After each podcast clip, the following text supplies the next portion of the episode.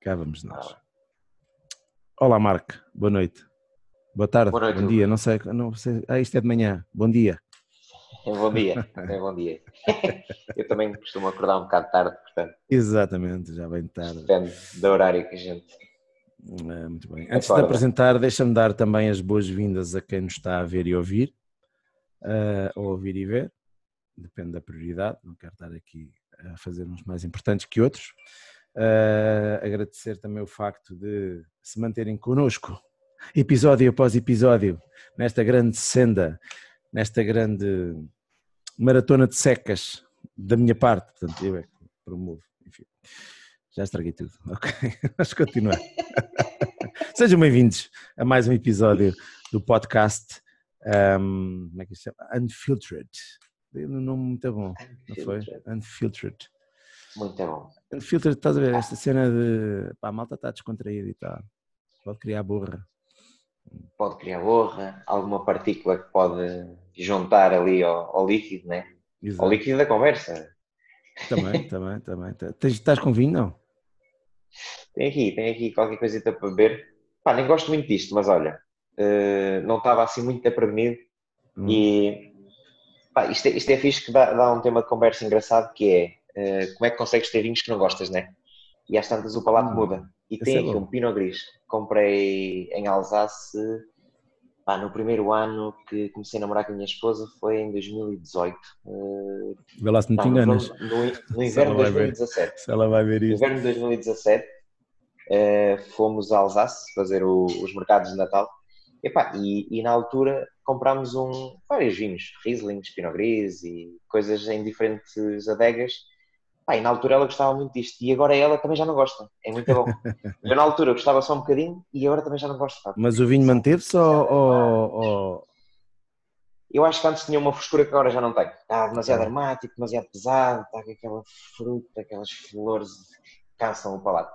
Okay. E o nariz também. Uh, mas é giro porque na altura comprámos para aí 3 ou 4 de cada e portanto a primeira gostamos muito, né? a segunda já começas a gostar menos e às tantas isto já passaram três anitos e, e pronto, e o vinho já está. Já não tem aquela. É giro aquela... Já estamos a inverter aqui a ordem toda que eu queria dar isto, mas que safada. Se lixe, desculpa.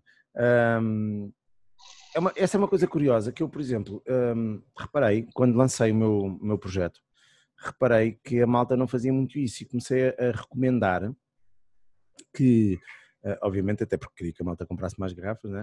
E, mas que fosse abrindo com essa progressão que estás a dizer. Epá, comprei uma caixa de seis e vão abrindo de seis em seis meses, ano após ano, que é para perceberem como é que é a evolução das coisas. Para mim, sempre me serviu muito como uma, uma pá, aquilo que eu, que eu procuro perceber nos vinhos, se calhar para aquilo que tu procuras perceber nos vinhos, uh, acho que também funciona, ajuda muito a perceber a mudança de um vinho essa ideia de ter várias garrafas para ver como é que a coisa vai evoluindo, tu sentes isso ou não? Isso para ti também é um elemento de estudo ou é só, ou é só para mim?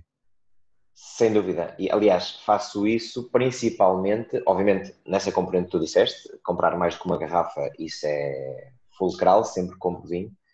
Um, e por outro lado, adoro fazer isso com vinhos abertos.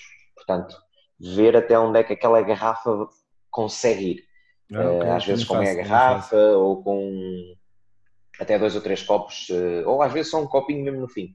E já tive grandes surpresas uhum. e desilusões eu acho que não se pode chamar porque no fundo hum, obviamente não, não existe uma expectativa. Ninguém fica à espera que o vinho ao final de 10 dias seja melhor ou que o vinho ao final de 10 dias esteja completamente roto e, e, desconstruído.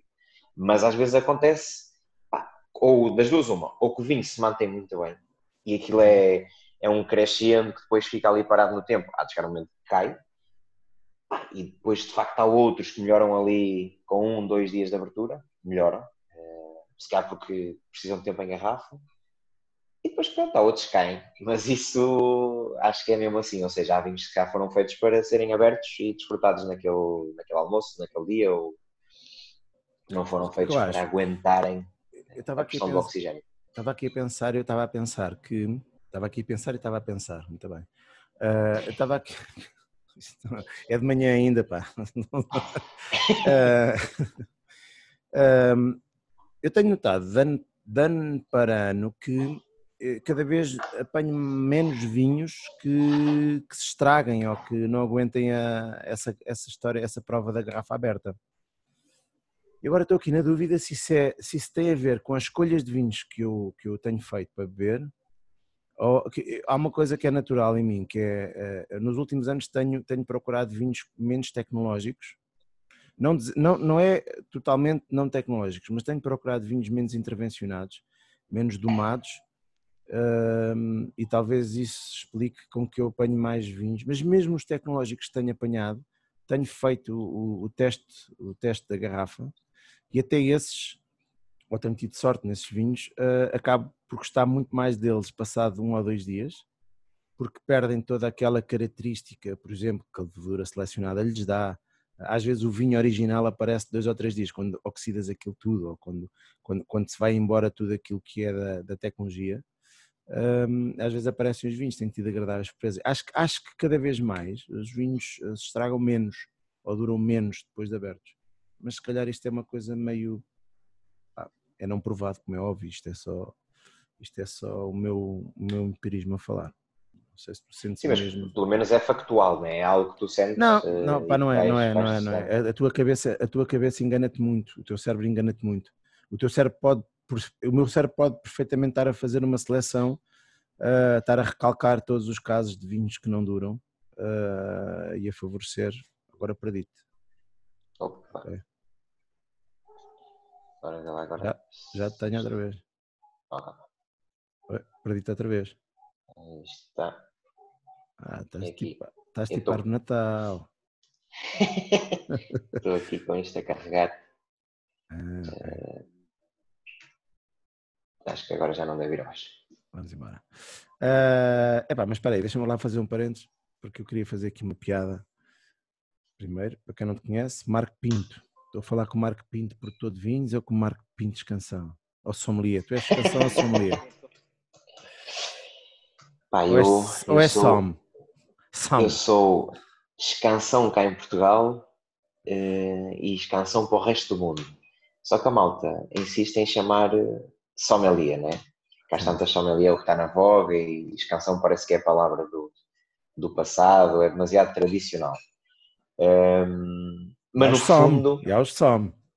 E aos som.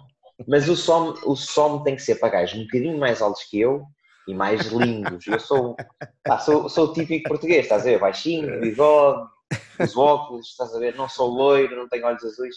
Portanto, não enquadro na cena do som, estás a ver? Esse som é outra cena. E às tantas, uh, por isso é que eu digo que sou canção. É mais arcaico, é mais tradicional. É mais bonito. É, mais bonito. é e já, tá e já agora diz-me, presentemente estás no 50 Seconds, certo? No 50 Seconds, sim. Para quem não no conhece. 50 Seconds é, é, possível, é um não? restaurante que fica na, na Torre Vasta Gama. Um, pronto, um projeto internacional, desde o ponto de vista, o chefe executivo ou o diretor gastronómico é um chefe espanhol, mas obviamente com, com tudo o que exige ser um restaurante português e de Portugal. Portanto, staff Tuga, produtos Tugas, mas e às tantas usamos técnicas e, e receitas eh, que provêm pá, do, do, País Basco também, não uhum. só, obviamente, mas temos uma, uma raiz basca importante porque o diretor gastronómico é, é basco. Olha, não estava para te fazer esta pergunta, mas agora é possível, na tua opinião, claro, a cozinha portuguesa por si uh, ser digna de estrelas, independentemente que depois adaptes algumas técnicas, obviamente, porque também as, as cozinhas que têm estrelas de outras inspirações uh, também têm que ter aqui algumas técnicas que adulteram um bocadinho aquilo que é o. Percebes o que eu estou a dizer? Uh, uma matriz portuguesa a ser digna de estrelas. Bem, no fundo, a Vilês faz isso também, não é?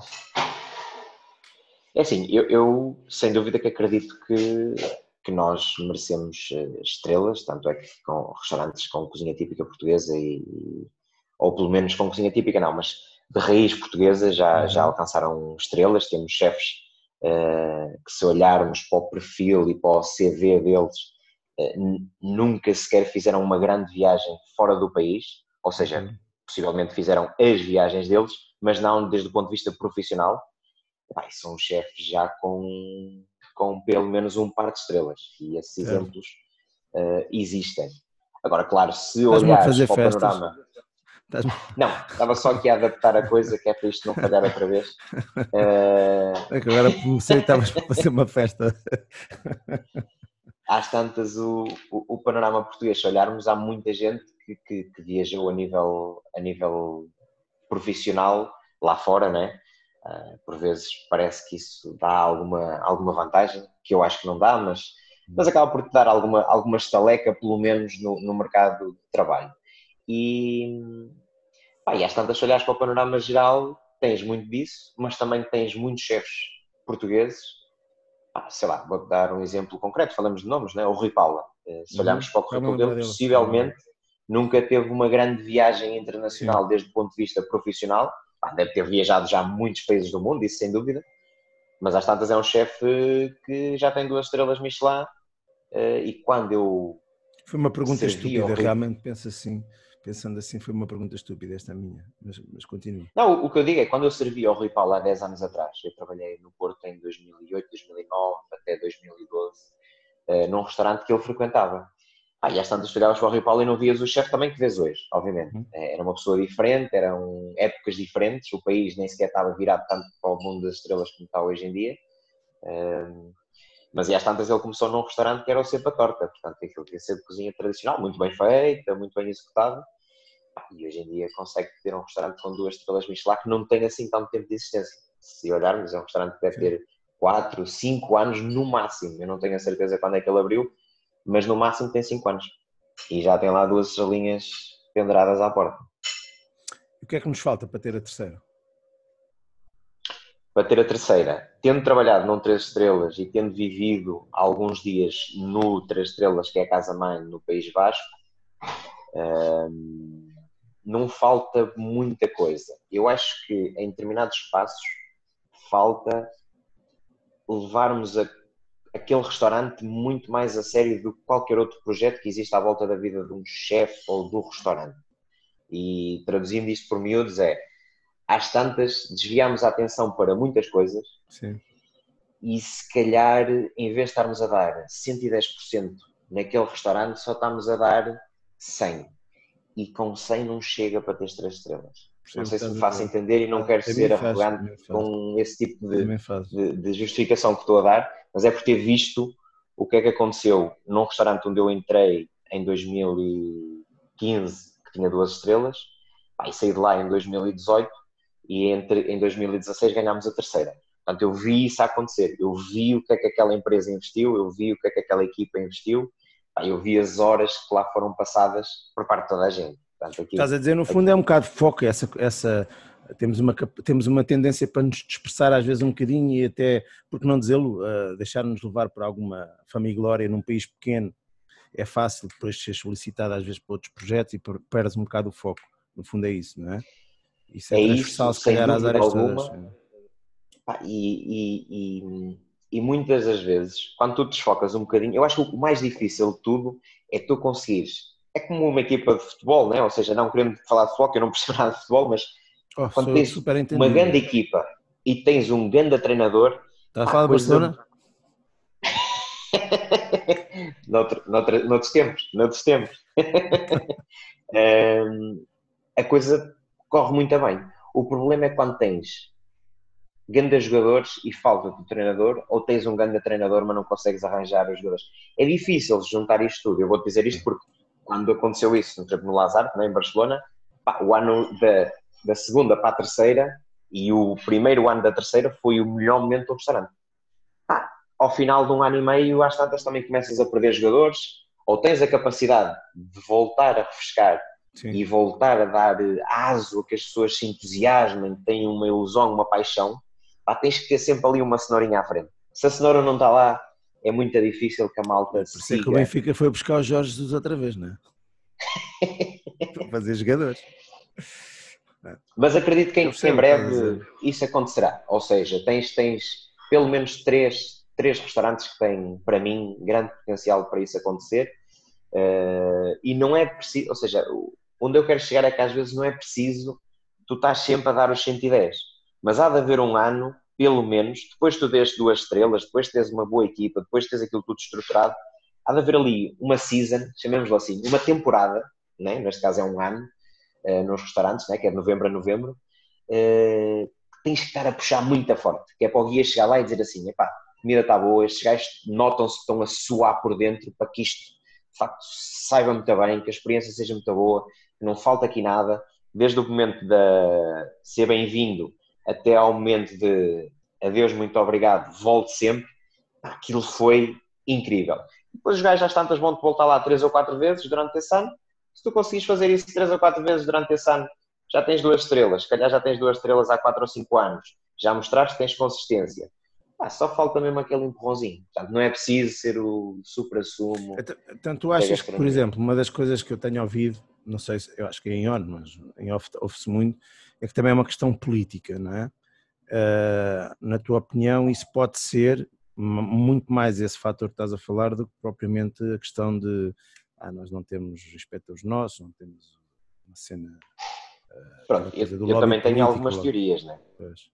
Eu tenho algumas teorias que não são de todo aquelas teorias da conspiração. Eu não entro muito nesse, nesse campo. Eu sou mais da teoria que é uh, ler o mercado e ler uh, a empresa. O Guia Michelin também é uma empresa, também vive dos restaurantes. Portanto, não, é, não são os restaurantes que vivem do Guia Michelin. O Guia Michelin é que vive dos restaurantes. Se nós nos pusermos a pensar bem, Verdade. se não houvesse restaurantes, não havia guia. Uhum.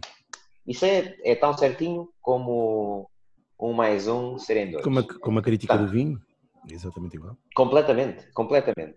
E às tantas, esta malta, quando tu analisas desde o ponto de vista geográfico, pá, é muito mais fácil cair-te um três estrelas na capital do país do que propriamente cair noutro sítio. Não quer dizer que isto seja uh, eh, 100% de verdade, mas se tu pensares, o que é que faz mais sentido? Como turista, tu queres um guia, não é? queres um guia de restaurantes, onde é que tu mais vais? Em princípio, vais mais vezes à capital desse país. Se olhares para a Espanha, não é um exemplo muito regular nesse aspecto, porque às tantas, em São Sebastião, criou-se ali o mito e criou-se ali uma coisa que é o pináculo da gastronomia em Espanha. Mas porquê? Porque às tantas, de raiz, de gema, eles têm associações gastronómicas, os pais juntam-se aos domingos e vão com os putos e cozinham entre amigos e comem a comida uns dos outros e às tantas a malta torna-se fanática de gastronomia. Uhum. Portanto, devem ser fanáticos também do mundo futebolístico, do mundo da música, de outras culturas, mas lá come-se muito bem desde miúdos. Às tantas, com 7 anos, tens putos que já sabem cozinhar muito melhor que alguns chefes de cozinha em restaurantes modestos. Estás a ver? E isso é que é de estranhar.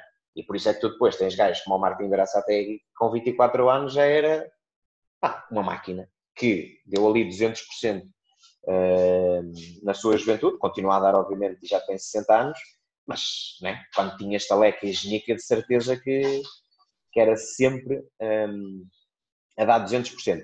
E, portanto, não confundindo aqui as coisas e voltando atrás, e acho que é muito mais fácil cá em Portugal haver um 3 estrelas numa zona como Lisboa ou possivelmente num Porto. Uhum. Agora, se me pergunta assim, não pode cair no Algarve? Pode, até por proximidade. Se olharmos para né, o Guia Michelin é francês, começa Paris para o resto do mundo, ou para o resto da Europa, pelo menos. A distância uh, que tem vindo a acontecer, os três estrelas, pronto, eu acompanho este mundo de perto, né? Em Espanha, uh, os primeiros três estrelas, uh, por exemplo, na, na Catalunha, não foi em Barcelona o primeiro três estrelas, foi em San Celoni, que é, sei lá, é comparar Odivelas com Lisboa. Imagina que era o primeiro três estrelas serem Odivelas. Uhum.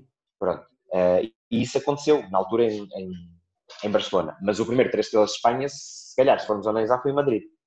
Pronto, onde eu quero chegar é que é normal que o foco das pessoas estejam mais nas, nas capitais. E eu acredito que isso tem vindo a acontecer. E quando tu tens uma cidade como Lisboa, que ainda há pouco tempo, se calhar, só tinha restaurantes com uma estrela, Agora já tens uh, mais restaurantes uh, com uma estrela, já tens restaurantes com duas estrelas e às tantas é isso que falta. É haver mais restaurantes com duas estrelas para haver a pressão de que é okay, é necessário okay. três estrelas. Okay. Pronto.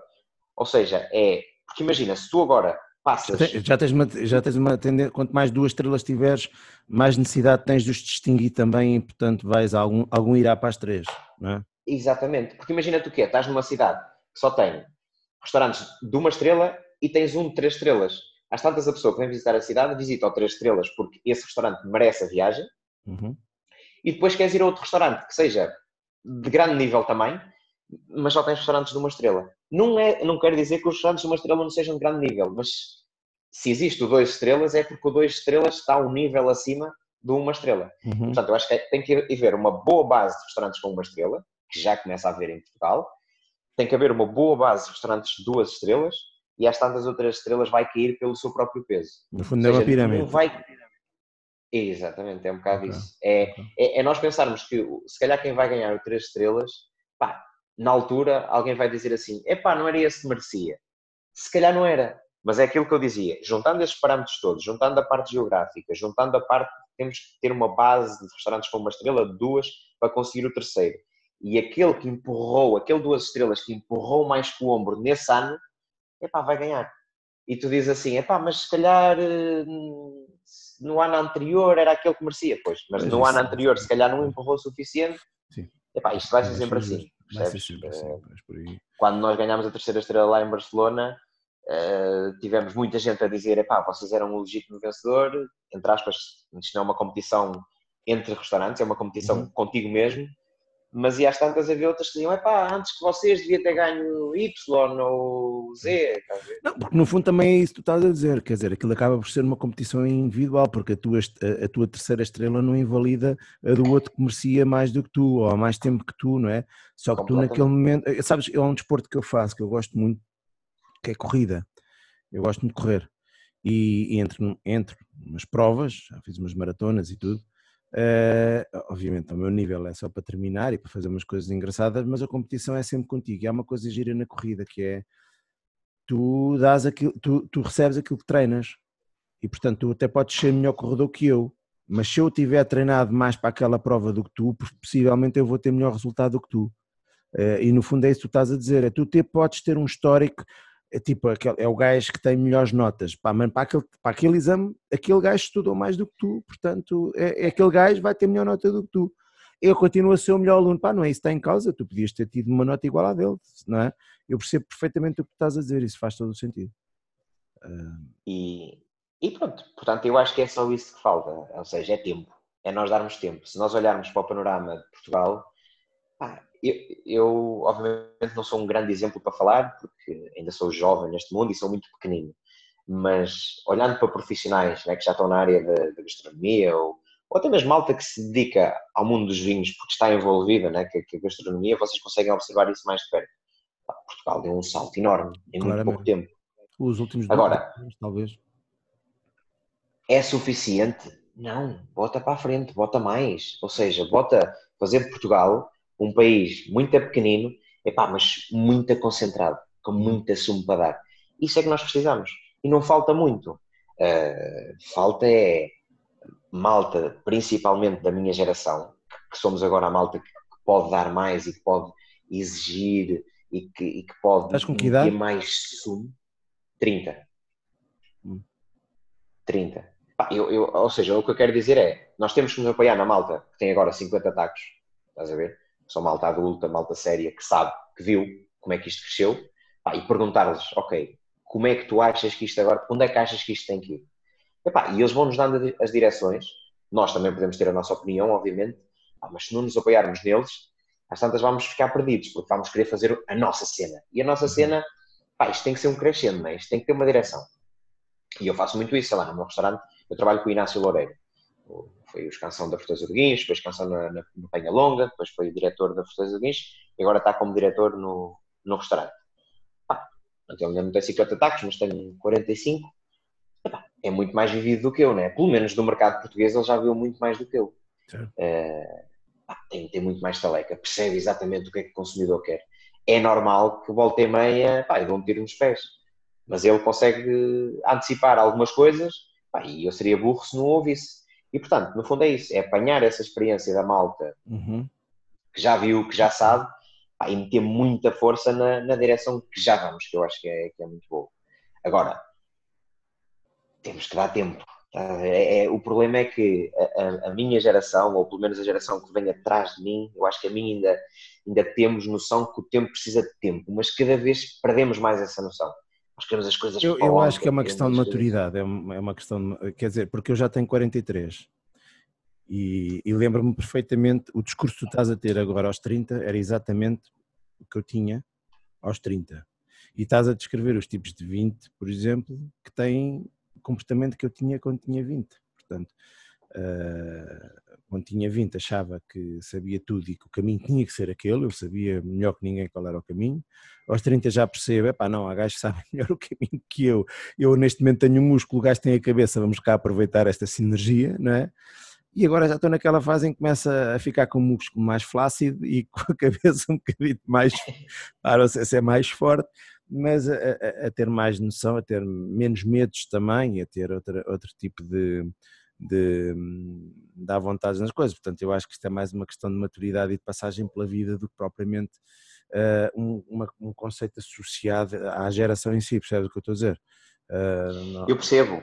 Não, onde eu digo é que às vezes somos forçados, ou seja, estamos no mundo que em. Pá, eu, eu, sou miudito, mas eu lembro-me de ouvir rádio em vinil. Rádio, Já não és muito miudito, pá. 100 anos, há 100 anos faltava 10 anos para morreres, mais ou menos. e, imagina, uh, às tantas hoje em dia ouves música que nem, nem vês nada, portanto não precisas de nada, né? E antigamente hum. era o vinil, depois, eh, sei lá, cassete, CD, whatever. Um, isto andou muito rápido. Se calhar eh, na geração, sei lá, do meu pai, né? que, que nasceu em 1955, também viu muita coisa acontecer muito rápido. Uh, mas pelo menos no campo tecnológico não tanto. E eu acho que o campo tecnológico o que tem feito é virar a sociedade um bocadinho mais para dentro, né? para, para mim próprio, para, para, as minhas cenas, para o meu mundo. Um, e é, se calhar tem a ver com isso tudo isso, tem a ver com a maturidade. Mas eu cada vez mais, ou pelo menos tento, a sair desse mundinho, desse meu mundo, né? porque no meu mundo eu não aprendo quase nada. Uh, ou seja, aprendo a competir comigo mesmo, que é muito bom, é querer ser melhor uh, no dia da manhã, mas e às tantas eu preciso do sumo das outras pessoas para crescer. Uh, não quer dizer que tu não mesmo... possas crescer sozinho mesmo, mesmo para essa competição, tu precisas sempre de ter a bitola do teu vizinho, porque tu só sabes que precisas crescer, só vais crescer se te comparares com o outro gajo, não é? O outro gajo, vamos para a corrida, o outro gajo faz uma maratona em 3 horas e meia, eu faço em 4, portanto eu tenho que lutar contra mim próprio para fazer abaixo das 4, uh, estás a perceber? Uh, precisas sempre de olhar para o outro, precisas sempre de estar com atenção ao, ao outro. Não estás a, no meu caso, não estás a competir diretamente com ele, mas precisas do exemplo dele para perceber, para te, para te, para te enquadrares, precisas te enquadrar, precisas saber onde é que estás, não é? E precisas saber, é. ok, é possível fazer melhor ou não é possível fazer melhor. Epá, e a inovação eu acho que parte da cabeça de muitas pessoas, não parte só de uma cabeça. Hum. Uh, pessoal, eu acho que não, não, nós não conseguimos inovar né? se não virmos novas ideias e dessas ideias nós partimos para uma cena diferente. Ou seja, no fundo aquela, aquela velha frase né, que já está tudo inventado, epá, está tudo inventado até o dia de hoje. Até hoje está tudo inventado, mas amanhã há de haver cenas novas para inventar, baseadas nas cenas de ontem. Sim, uh, claro. Mas tem que ser baseado nisso, porque às tantas, uma tela em branco é fixe, porque podes pintar o que tu quiseres. Pá, mas se tiveres uma tela, aquela assim, tiveres uma tela ao lado e dizes assim, pá, queres fazer melhor que aquilo deixa-me lá ver o que é que ali está bem. O que é que tu achas que está bem? Que, se calhar para outro gajo diz assim, pá, aquilo, aquilo, é o mais feio do quadro. Mas também pode ser que está mal. Tá e, e, isso é uma coisa que me aborrece um bocado, encanita-me, aqui para os meus lados chama-me de encanita-me, encanita-me pensar que há pessoas que, nós somos um, um país de muita pequenina às vezes em certas coisas, uh, e a ideia de, ah, eu não quero fazer como ele, está a ver? Essa tela em branco, eu vou fazer aquilo está muito bem feito, inspiro-me positivamente naquilo, mas aquilo não. Pá, para mim é uma inspiração também. Eu inspiro-me tanto naquilo que quero fazer como naquilo que não quero fazer, mas, mas genuinamente. Porque aquilo que não quero fazer não quer dizer que esteja mal feito. Eu posso é não querer fazer. Não é? E portanto, essa, esse equilíbrio, eu acho que acaba por te completar. É? E é sempre inspiração. Ah, o outro fez, ah, gosto daquilo, ah, vou tirar uma ideia dali. Pá, aquilo não, mas olha, às vezes eh, aquilo ajuda-me a esclarecer a, a, minha própria ideia. E portanto. Não, sem dúvida. Hã? Sem dúvida, sem dúvida alguma. Que, que às vezes a mentalidade. Ou seja, eu acho que acabamos por, por, por vezes, conseguir eh, dar valor àquilo que está, que está bem feito nos outros uh, temos alguma dificuldade em dizê-lo, uh, somos mais propícios a, a criticar, é não é? Temos esse, esse ponto muito forte. Não vou dizer que é típico nosso, porque nos outros países é exatamente igual. Sim. Agora, digo-te sim que a nossa crítica portuguesa é muito aguçada. Ou seja, não somos piores que os outros. Temos é uma forma muito aguçada a, a nossa crítica individual, não é a crítica enquanto individual e às vezes e às vezes não, não, não, não, não crítica à instituição, crítica individual em relação a nós em relação ao próximo, não é? Um, somos muito aguçados. Eu não Sim. sei se isso tem a ver com a nossa história, se tem a ver com as nossas vivências, se tem a ver com as nossas tradições, mas sei lá, comparando com, com outros países onde, onde já estive tempo suficiente para, para perceber a, a dinâmica das coisas. Um, pá, não te vou dizer, sei lá, os franceses também são muito críticos, estás a ver? Mas e às tantas há, um, há determinadas críticas que os gajos são inteligentes e não fazem, para manter sim. aquilo em determinado registro. Sim, calma, sim, calma, calma. Então, isto está mal feito, sim, mas este, o Tuga não tem que saber. Calma. Isto pois. é só entre nós. Nós, ao contrário, nós, não. nós, nós às vezes tiramos-nos o barreto a nós próprios. É uma, nós, é um bocado de sorte seja, é, é, bates nas costas do outro assim, porra, é pá, és muito bom, pá. Epá, este gajo só fazem merda. E às tantas era o gajo que ia comprar. Epá, não, diz ao contrário. Diz ao gajo que fez mal, que está mal, sem ninguém ouvir. Epá, se o gajo vai comprar, epá, não destruas o negócio. Porque se o gajo vai comprar, não vai... Eh, ou seja, obviamente se o influenciares negativamente, o gajo deixa, não vai comprar, não é? Mas se não disseres nada, epá, ele tem poder de decisão por ele próprio. Se não for teu amigo, deixa o gastar claro. o guito, pá. Claro. Então, claro. O que é que um gajo quer? Eh, claro. Né? Agora vais defender a carteira do outro? Não. não. Alguém está a criar um negócio. Pá, se aquilo é válido para ele, deixa comprar. Não, temos que ser um bocadinho mais nesse corporativistas nesse aspecto, tens razão. Sim, sim. Uh, um uh, não é que não o façamos, nós defendemos a nossa bandeira, pá, somos, quando nos chamam para defender a bandeira, nós reagimos. Até olha, imagina, eu lembro de um brasileiro dizer para a gente pôr bandeiras de Portugal à janela e um gajo pôs, pá. Hum. Nem era um Tuga a pedir, era um brasileiro. E nós dissemos, pá, deixa lá, olha um Se fosse um Tuga, não depois. Ah, muitas vezes é assim, muitas vezes é assim. É, eu acho que isso também tem a ver com um certo provincianismo que nós temos.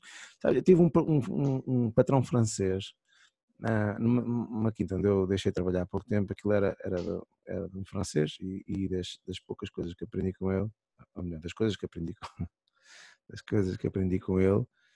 Um, os franceses também têm uma forma muito própria de estar, uh, mas havia, tipo, gosto de história também e falávamos, cruzávamos um bocadinho a história dos dois países e era agir ver os portugueses aos olhos dele e, e depois eu poder, poder eh, perceber um bocadinho mais da forma como os franceses eram. Eu vi os, os, portugueses aos olhos do francês e portanto eu vi os franceses aos olhos dos franceses.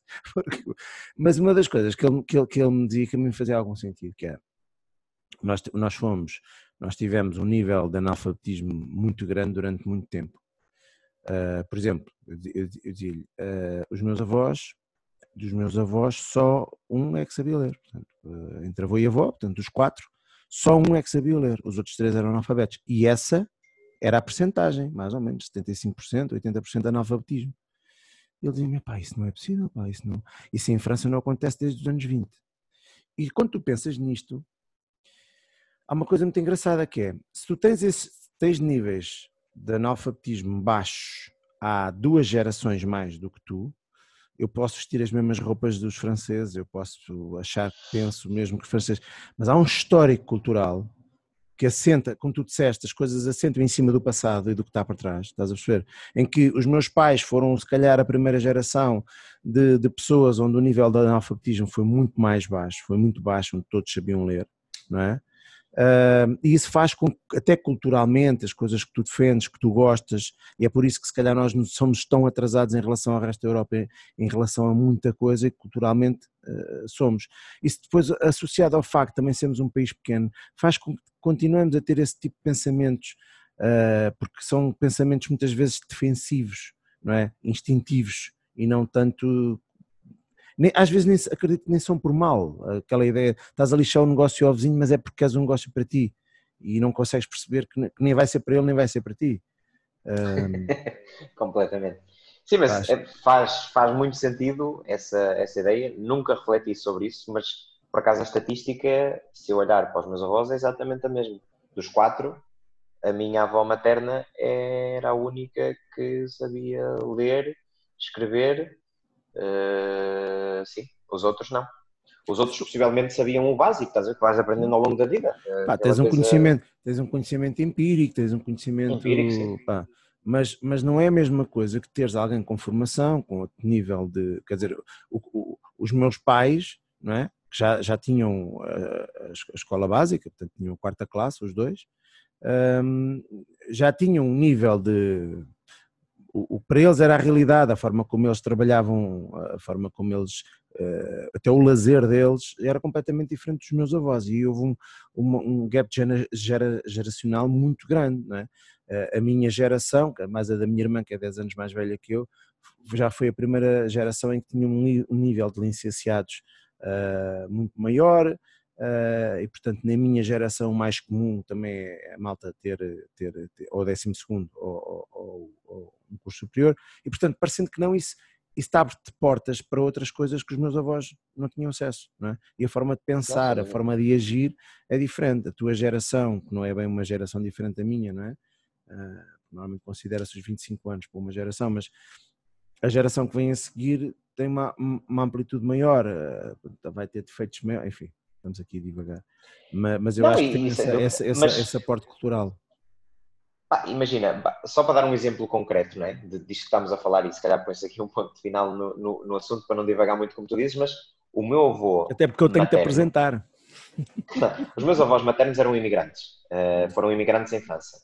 E às tantas, tu notas que há determinadas coisas que eles, pronto, para, a geração deles estão um bocadinho à frente, mas depois olhas e diz assim: epá, mas o, o meu avô não conseguia fazer a viagem sem a minha avó. Porque uhum. ela é que sabia ler.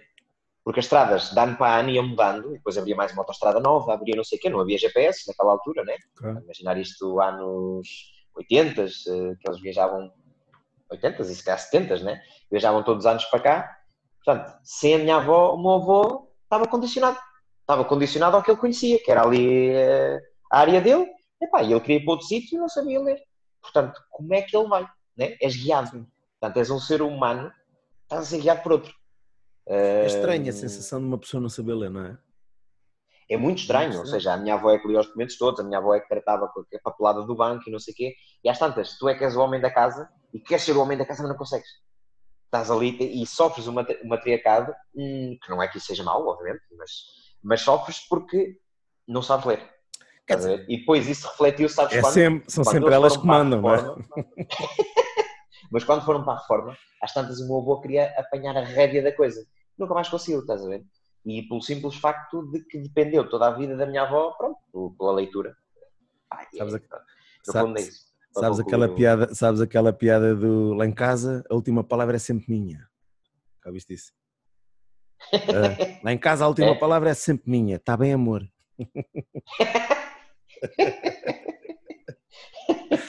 um bocado Uh, enfim. Olha, uh, epá, isto, é tudo, isto é tudo ao contrário. Já vamos, pá, já vamos meia hora disto. Tivemos a falar de coisas muito interessantes, mas desorganizado como eu sou nisto, queria saber eh, de ti.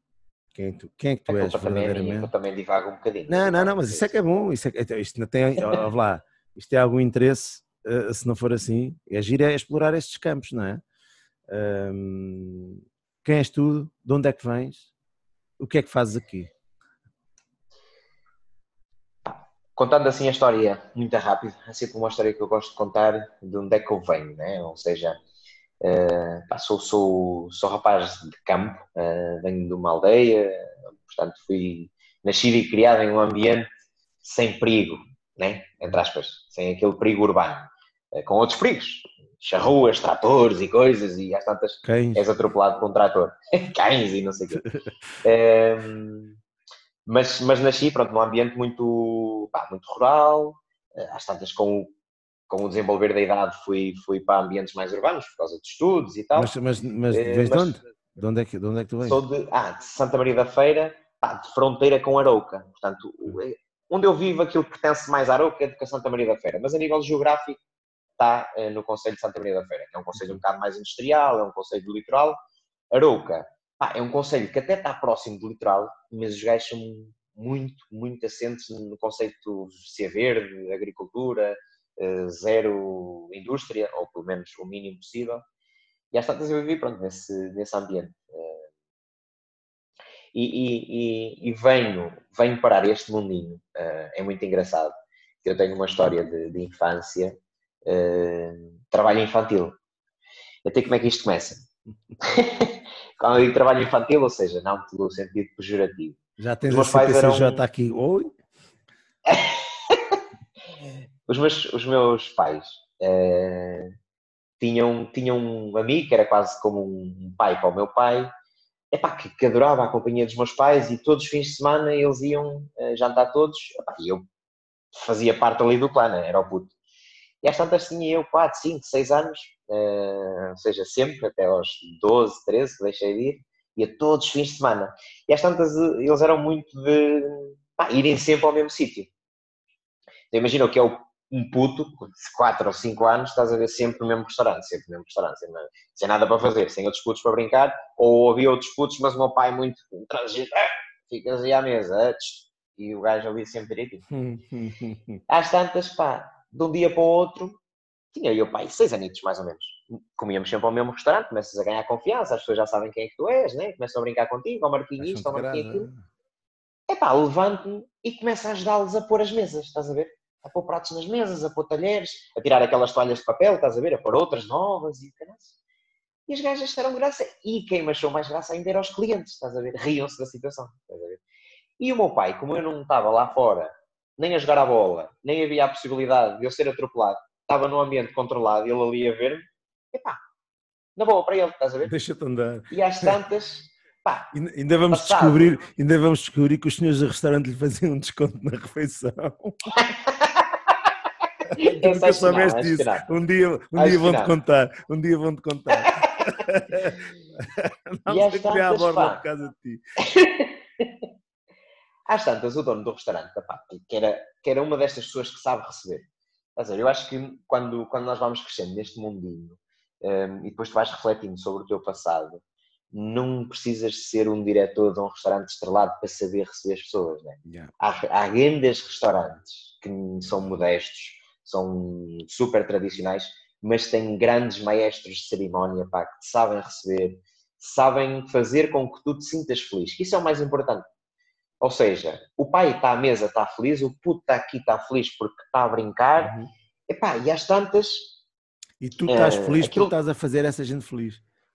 Exatamente, pronto, e aquilo está a acontecer e os clientes também gostavam. Às tantas, não sei se foi para aí à segunda ou à terceira semana, ele dá-me um, um salário qual é que foi o primeiro salário? Um ovo Kinder, um Kinder surpresa. Vê lá tu, eu com 6 anos, o gajo dá-me um Kinder surpresa. Epá, isto para mim foi a cena mais motivante sempre. Na semana a seguir já estava eu lá outra vez, pipi, e trabalhava mais. Estás a ver? E o gajo, pumba, outro ovo Kinder. E assim sucessivamente até que comecei a ganhar um ovo Kinder e 500 paus. Também não esquece a primeira vez que ganhei 500 paus.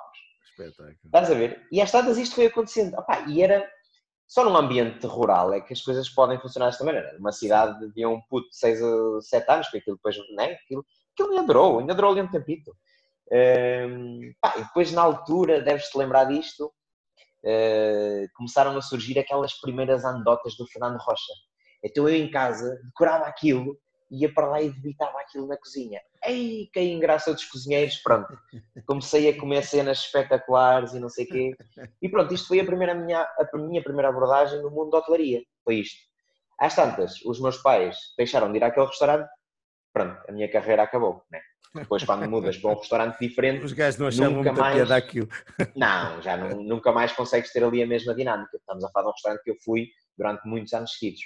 Eles deixaram de ir ao restaurante porquê? Porque na altura pronto, aquele restaurante funcionava muito bem, eles mudaram-se para um restaurante maior, Epá, mas é como tudo na vida, quando uma empresa cresce, às vezes a qualidade nunca consegues manter a mesma coisa, cresce para uma sala maior, aquilo torna-se um bocadinho, entre aspas, mais industrial, perdeu aquela essência, estás a ver? E os meus pais, pronto, já não era tanto o estilo deles, mudaram-se para, outro, para outro restaurante de fim de semana. E às tantas, epá, desculpa, uh, isto voltou aqui a, a falhar, não sei porquê. Uh, e isto é, é, pronto, é o segundo take. E, e pronto, isto, a minha vida de hotelaria nunca mais voltou a ser revitalizada até aos 18 anos, quando decidi ingressar então na escola de hotelaria. e pronto, depois começa a surgir outras coisas, né? ou seja, com 5, 7, 8 anos não era, não era o mundo do vinho que eu ia estar interessado naquela altura. Sim, claro. Naquela altura era isso, era, era, era divertir-se, né? era conseguir uh, fazer as pessoas rirem e às tantas ainda recebias algumas gorjas, estás a ver? Algumas visitas ainda me davam na altura, sem escudos e tal. E pronto, foi um período giro. Um, ehm, ingressos, escola de hotelaria, escola de hotelaria, uh, percebo de facto. Um, ehm, Qual? Até, até tinha jeito para aquilo, na altura ainda na escola de hotelaria de Santa Maria da Feira. Que, pronto, neste caso no meu conselho. Mais tarde termino o curso já na escola de hotelaria do Porto, uh, mas a partir daí, opá, apanhei um, um professor que é o Vitor Pinho, epá, uh, muito efusivo no tema vinho. Ele tinha que me dar aulas de restaurante, eu acho que nunca tive aulas de restaurante com ele. A gente era champanhe, vinho do Porto, uh, espirituosos, mas de restaurante a gente era. Ah, restaurante era depois ele dizia, depois vocês praticam isso na hora do almoço e servem-se uns aos outros e tal, e aprendem. Isto aqui a gente vamos dar teoria. Epá, e para ele a teoria era muito engraçado, porque é assim, vinho, vinho, vinho, vinho, vinho. E pronto, a partir daí o bichinho começa, mas nunca foi desenvolvido em pleno até aos 22 quando eu saio do segundo curso uh, de hotelaria e já na escola de hotelaria do Porto, pai, caí na altura, tive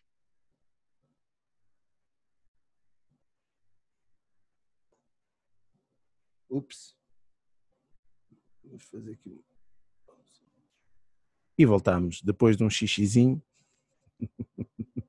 Tiveste que frisar para ir fazer um xixi. Olha, estás aqui outra vez. Estás aí, não? Estás. Aí está. Será? Este, às vezes tem que ser, né? Mas bebe aqui um bocadinho depois tem que ir ali aliviar é, um bocadinho tem a atenção. Tem que ser, né? Pois. E acontece Mas no fundo, fazer... reatando ali. Vamos lá. Reatando ali o tema, uh, pá, saiu, saiu ali da, da Escola de Hotelaria do Porto já com alguma ideia do que é que é o mundo dos vinhos e vem uns gajos pá, ali à Escola de Hotelaria do Porto os bandidos, pá, aquilo é bandidagem. Vais, vais já ficar a perceber porque. Ritz-Carlton, estás a ver uma companhia americana e tal, mas vem através de um hotel em Barcelona. Vem lá fazer uma apresentação, a angariarem estagiários, estás a ver? Aquilo bandidagem, porque é que eu digo que é bandidagem? Aquela, quando eu cheguei lá percebi que aquilo é quase 60% de staff, o resto 40% são estagiários. Ok, ok. Portanto, aquelas empresas que, pum, têm ali uma quantidade, no verão, no verão principalmente, quantidade de estagiários. Pá, e bandidagem porquê? Os gajos metem lá a tela da apresentação, não sei o quê, hotel 5 estrelas, 480 quartos, Torres Gêmeas, Barcelona e tal, uh, restaurante com duas estrelas Michelin.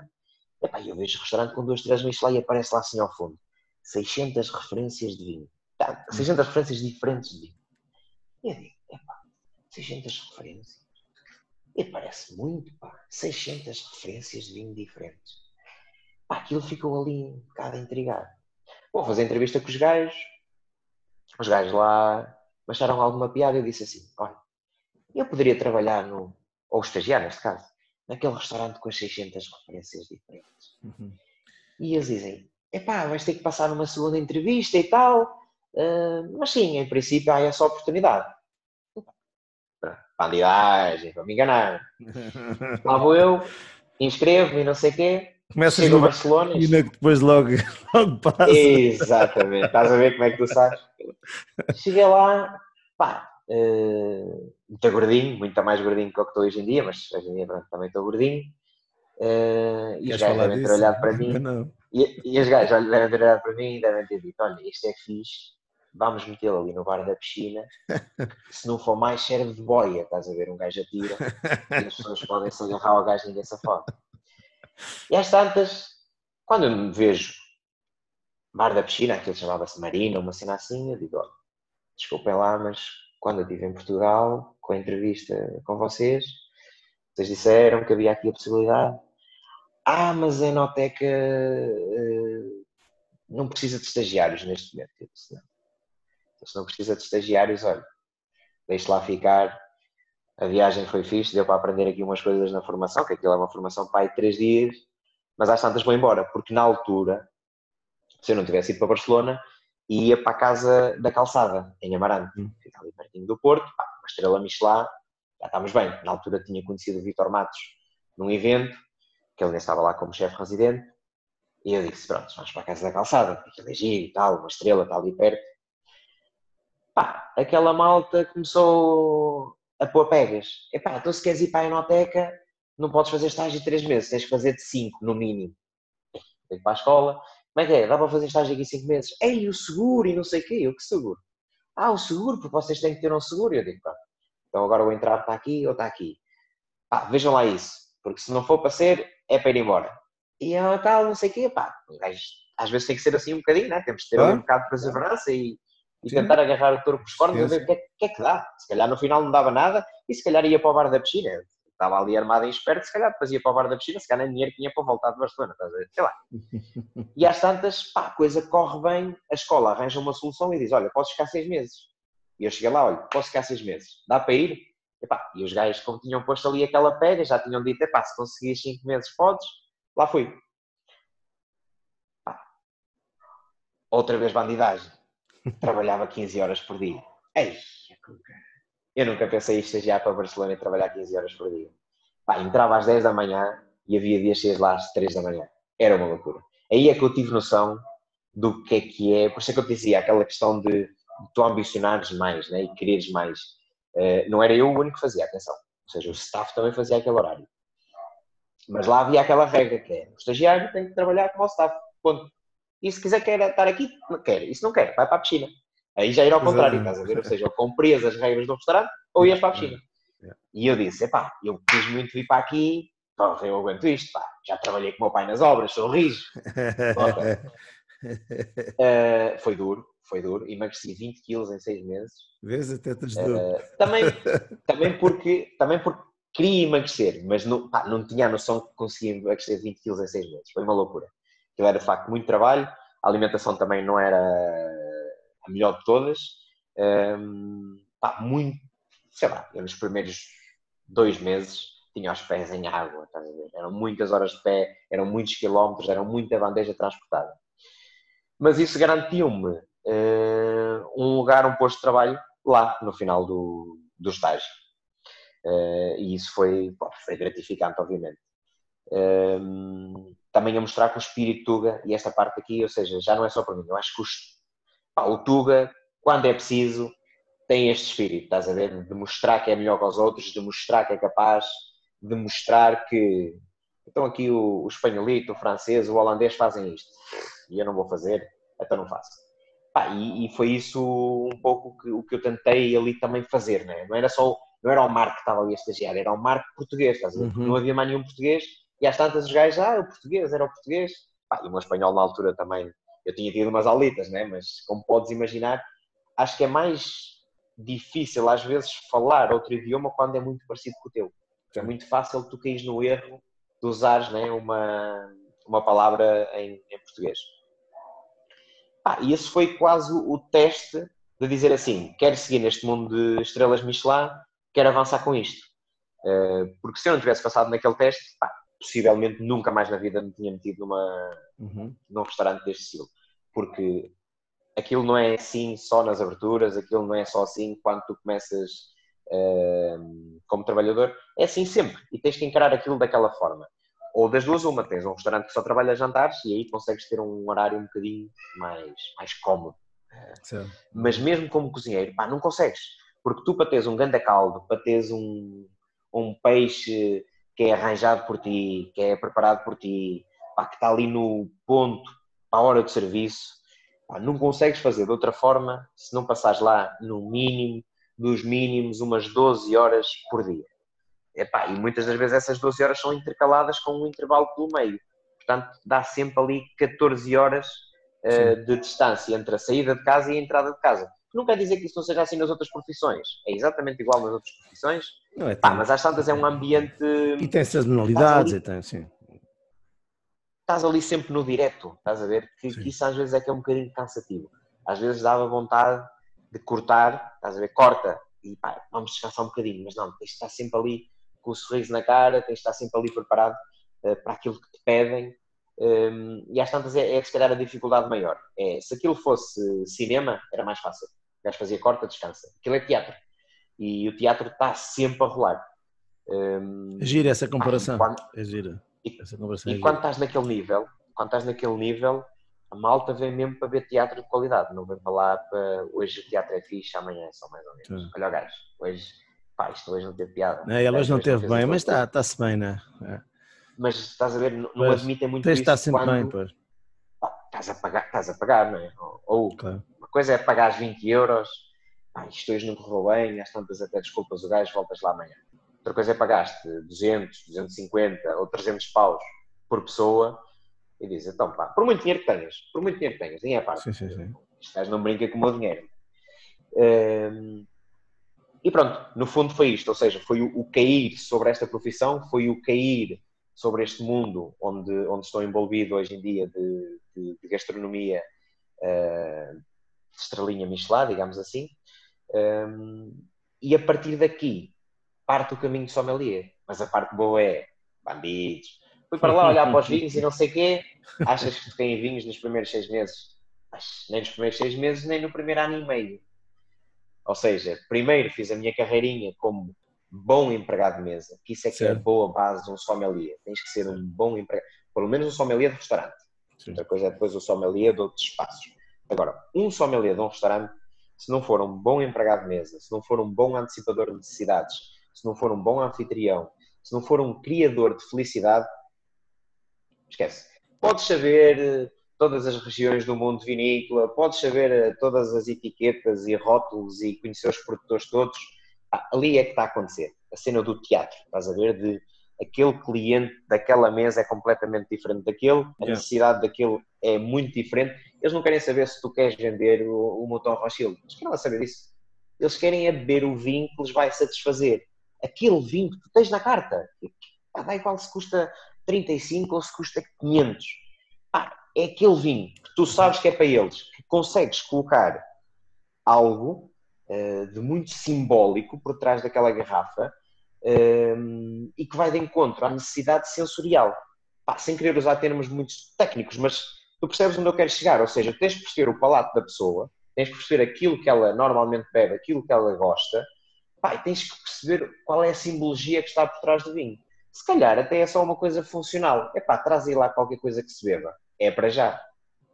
No fundo, é no fundo também tens lá. que aprender a ler, a ler, a ler mais do que as pessoas dizem, né? Porque tu naquele curto espaço Muito de tempo mais. tens de tirar esse, essa fotografia e tens que tentar enquadrar a coisa de, de uma maneira mais, pá, mais assertiva possível, não é? A ideia é, tens pouco tempo, a pessoa diz-te ali meia dúzia de coisas, podes-lhe fazer umas perguntas, mas tens que saber ler uh, qual é que vai ser a, ou o vinho, ou a refeição, ou a forma de, até de lidar com a pessoa, não é?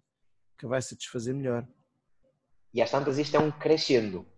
Ou seja, eu já tive clientes que chegam um, fechados, né? chegam às vezes tensos, porque nem, às vezes nem tem a ver com o restaurante. Pá, uma coisa que, que por isso é que eu digo a cena do direto. A cena do direto é o cliente ter estado a estacionar lá em baixo epá, e bateu com o carro. Epá, acontece. Pum, deu aquele toque. O gajo já vem tenso. O gajo vem assim. Pois é, pois é. Epá, e se tu não tiveres aquela capacidade de massajar o cliente sem o tocar, epá, nunca na vida aquela experiência vai ser espetacular. Porque ele já vem condicionado. Há uma condicionante, há uma nuvenzinha cinzenta que o homem já traz ali.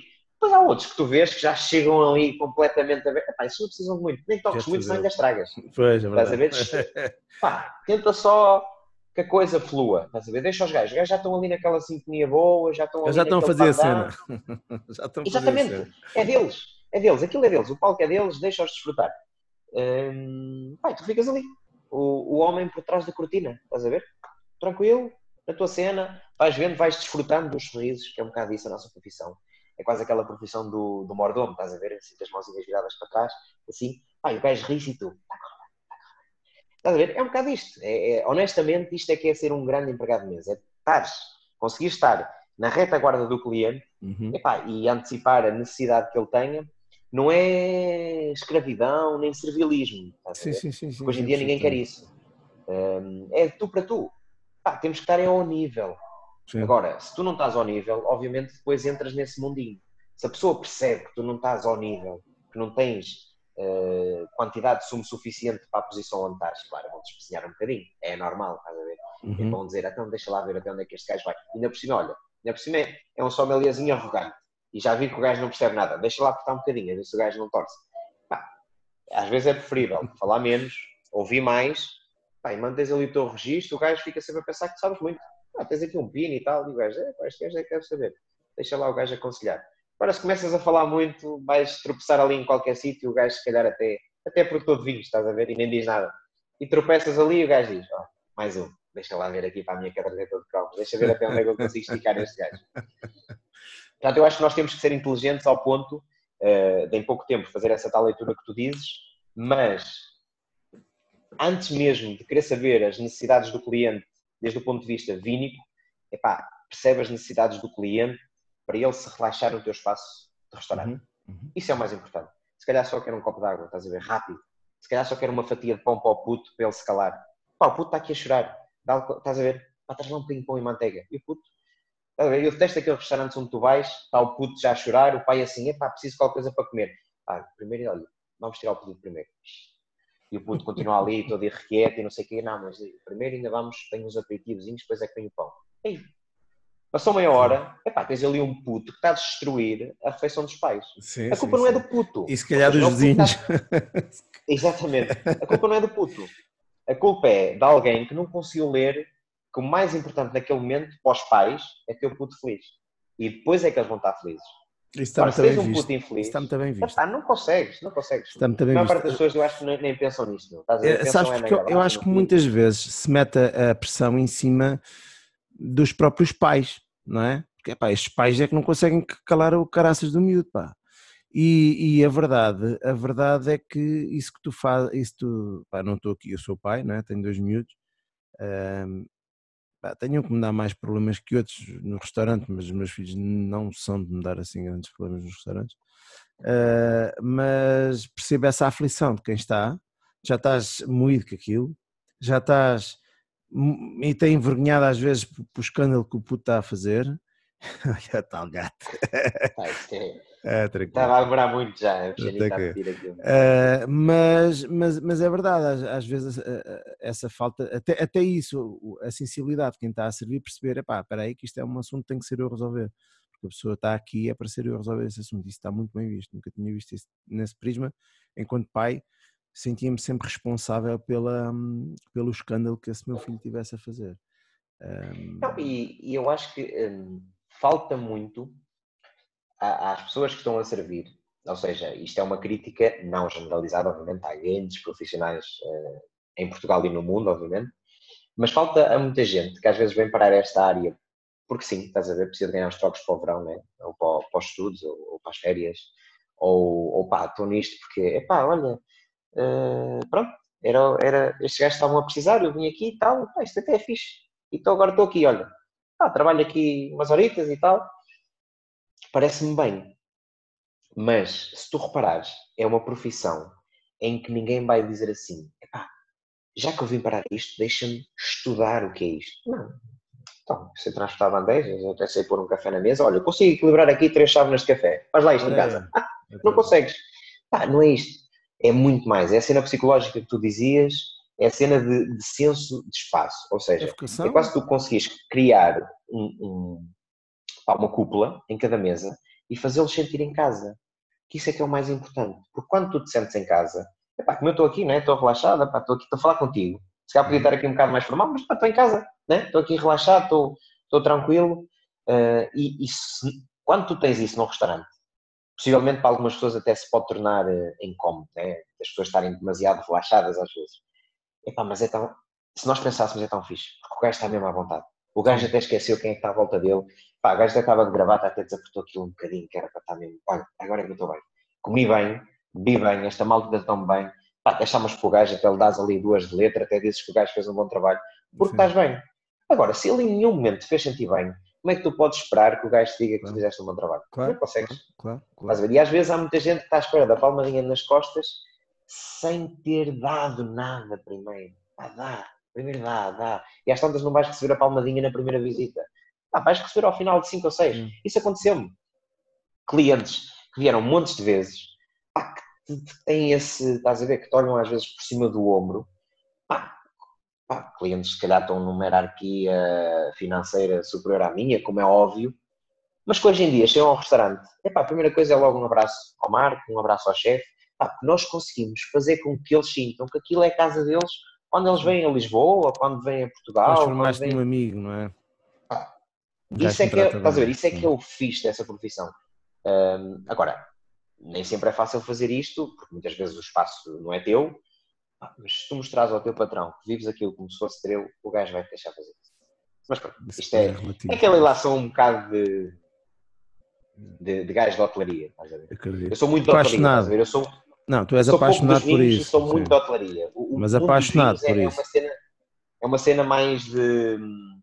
Pá, uma cena pessoal, estás a ver? Uhum. Não é uma cena tão profissional. Yeah. Eu acho que o meu profissional é a cena hotelaria. O mundo dos vinhos caiu por peso, obviamente estudei para hoje em dia conseguir defender essa, essa profissão, mas a minha base epá, é, é, é, ser um bom empregado de mesa, é ser um bom anfitrião, é um dia destes ser um bom diretor de sala. Ah, obviamente um diretor de sala tem que saber de vinhos, estás a ver? Então tu vais ter um gajo baixo da tua tutoria, até não percebes nada de vinhos. Isto aconteceu-me em Espanha, ter diretores de restaurante, pá, tu dizias, ou melhor, o cliente dizia, epá, traga-me lá um copo tipo Cabernet Sauvignon. E ele chegava e, e dizia-me assim, pá, serve lá um copo de branco fresquinho àquela mesa que o gajo já me pediu um Cabernet Sauvignon. E eu assim, pediu-te o quê? Um Cabernet Sauvignon. Até se um Cabernet Sauvignon, se calhar não é branco que ele quer. Se calhar quer outra coisa, estás a ver? Se calhar quer um tinto. Não sei. Mas deixa lá ver. Ou seja, quando tu tens alguém por cima de ti, um diretor de restaurante, né? um gajo que está a ganhar mais que tu, tem mais responsabilidade que tu, e às tantas diste isto, aí cai a cena, estás a ver? Cai a armadura que tu montas à tua volta como profissional. Portanto, tu não podes é? liderar alguém que não, que não sabes o que é que a pessoa está ali a fazer. O mínimo, o mínimo, estás a ver? Essa pessoa na altura até lhe oferecemos aquilo que era uh, vinhos para totós ou não sei o quê, estás a ver? Prenda, pega lá, Lê lá isto em casa, para ver que diz aí Cabernet Sauvignon, variedade de uva tinta, Sauvignon Blanco, variedade de uva branca. Só se o básico. Um, pá, e eu é muito isto, estás a ver? É viver muito a profissão e a cena dos vinhos é, é, é muito a, a, título pessoal, que obviamente tento profissionalizar ao máximo, através de muito componente autodidata, uh, mas pronto, sem querer perder muito no assunto.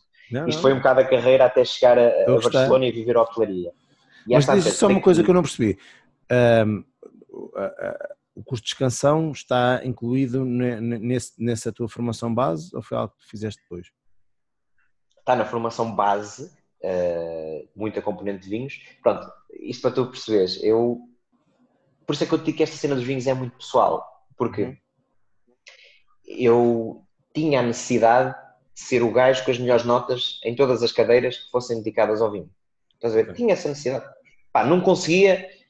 Se os outros fizessem, imagina, mandavam fazer uma apresentação numa região vitivinícola. Ei, eles já sabiam que a do Marco ia levar a ganda seca, mas aqui ia estar lá tudo. Estás a ver? À minha maneira, estruturada à minha maneira e não sei o quê.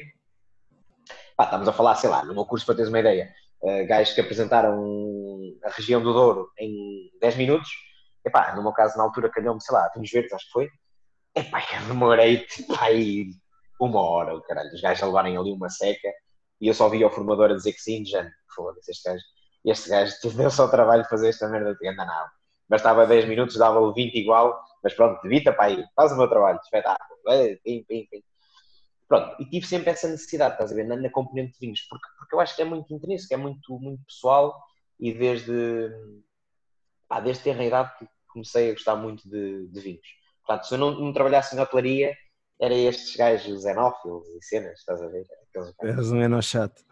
Era, era o, o gajo do, o, do grupo que ia saber de vinhos, estás a ver? O gajo que ia pegar na cara, começar ali a dar uma de letra e no fim dizia assim: a galera está de casal Garcia, mas olha, está lá Exato, exato. E pronto, uh, no final de contas, uh, essa formação já existia, mas aqui, ou seja, este passo que eu dou agora na minha carreira, que é sair da Enoteca uh, ao final de dois anos de trabalho e ir para o restaurante Lazarte, que é onde o chefe Martin Berasategui aqui nasce a conexão com o chefe, dei passos para trás. Portanto, nesta Enoteca eu já era assistant sommelier, só que era aquele assistente sommelier que, infelizmente, como era muito bom empregado de mesa, nos dias em que havia pouco trabalho de vinhos e mais trabalho de mesas, pronto, Era, era no fundo, era um polivalente, estás a ver? Sim, sim. Mas tive a sorte, durante essa passagem na Noteca e durante esse período que fui assistente sommelier, tive dois sommeliers acima de mim. Tive quatro, mas dois uh, muito bons. Um deles, na componente teórica, ei, um gajo chato. Passava o dia todo a dizer as, as, uh, os primeiros cruz e os Gran Cruz de Borgonha de Norte a Sul, estás a ver? Mas isso é muito bom. Porquê? Porque tu estás ao lado e estás a mamar com aquilo tudo. E eu sim, sempre sim, bom. Sim, eu sou muito boa esponja, estás a ver? Certo. Eu sou um gajo muito mau em concentração de leitura. Mas componentes audiovisuais são muito bom. E imagina o que é teres um gajo que estava a estudar para o Master Sommelier, estava a repassar copos e a cantar os Gran Cruz e os Primeiro Cruz de Vergonha. Aquilo entrava-me no ouvido, pá, podia não ficar no primeiro dia, mas ao final de 15 Davas dias, se não, se não fica alguma coisa é porque também és burro. Né? E às tantas, esse ajudou muito na componente teórica e depois apanhei um francês que tem um estilo pá, completamente arrojado, uma coisa que vê o vinho nada a ver com o estilo de, de, de sommelier clássico francês.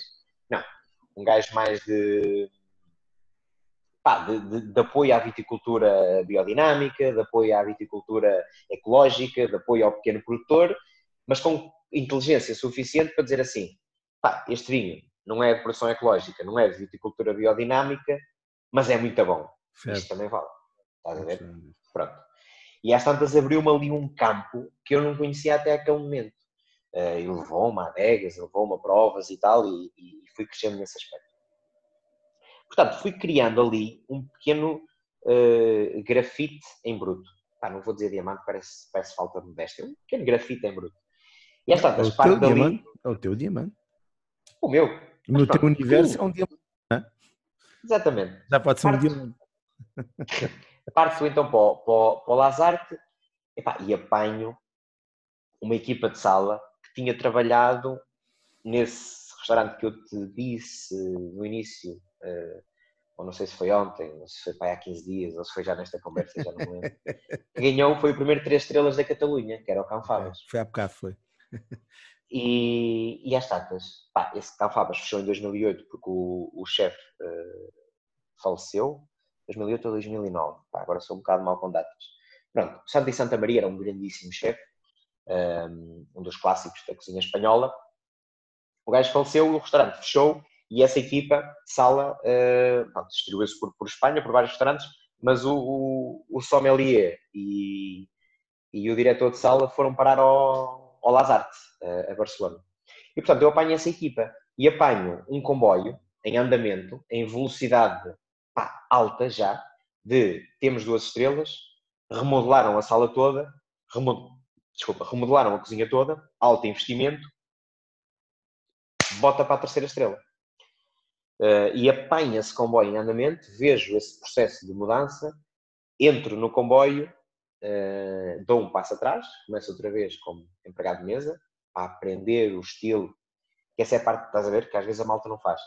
Volto como empregado de mesa, pelo menos tive três meses como empregado de mesa a aprender o estilo de trabalho, que era completamente diferente certo, do anterior. Certo, certo, e não é num dia que tu apanhas, nem é numa semana. Há determinados detalhes, há determinado saber fazer, pá, precisas de tempo para te sentires pelo menos à vontade, para quando vem uma mesa que tu vais fazer um trabalho que já não te sentes tão à vontade, que neste caso era defender uma carta com 700 referências, pá, mas uma carta já hum, a carta, a carta do Denotec era uma carta que também tinha 700 referências, mas muitas delas eram mais comerciais, mais vendáveis. Ou outras eram uma coisa mais específica, já tinha ali coisas, pá, tinhas que perceber um bocadinho de, de, regiões, tinhas que perceber um bocadinho de produtores, tinhas que perceber de variedade versus sol e clima, estás a ver? Porque senão uhum.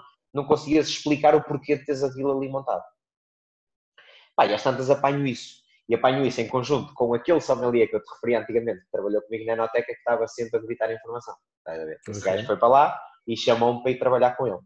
E, portanto, começo como assistente sommelier dele, depois desses três meses de empregado de mesa, pá, e durante um ano, alta equipa de trabalho, mas ao final de um ano ele decide uh, que quer dar um passo e volta para o restaurante anterior, para a Enoteca, porque lá sentia que tinha mais liberdade de compra, liberdade de escolha, e que ali estava um bocadinho condicionado, porquê? Porque o nosso diretor de restaurante tinha sido sommelier durante 25 anos.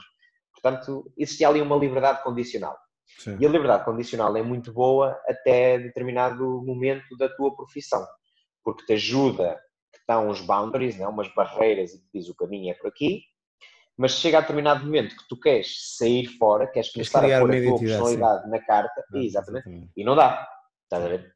E portanto. Ajuda-te a não fazeres merda eu... durante o tempo que podes fazer merdas grandes. E depois tu queres dar aquele passo de identidade e não consegues. Para cair, queres cair, queres arranhar o joelho, né? É, sim, sim. não queres partir dentes, mas o joelho pelo menos. Ah, sabes, já não vais assim arranhar, não é? Vais, vais querer, vais arrojar um bocadinho, vais.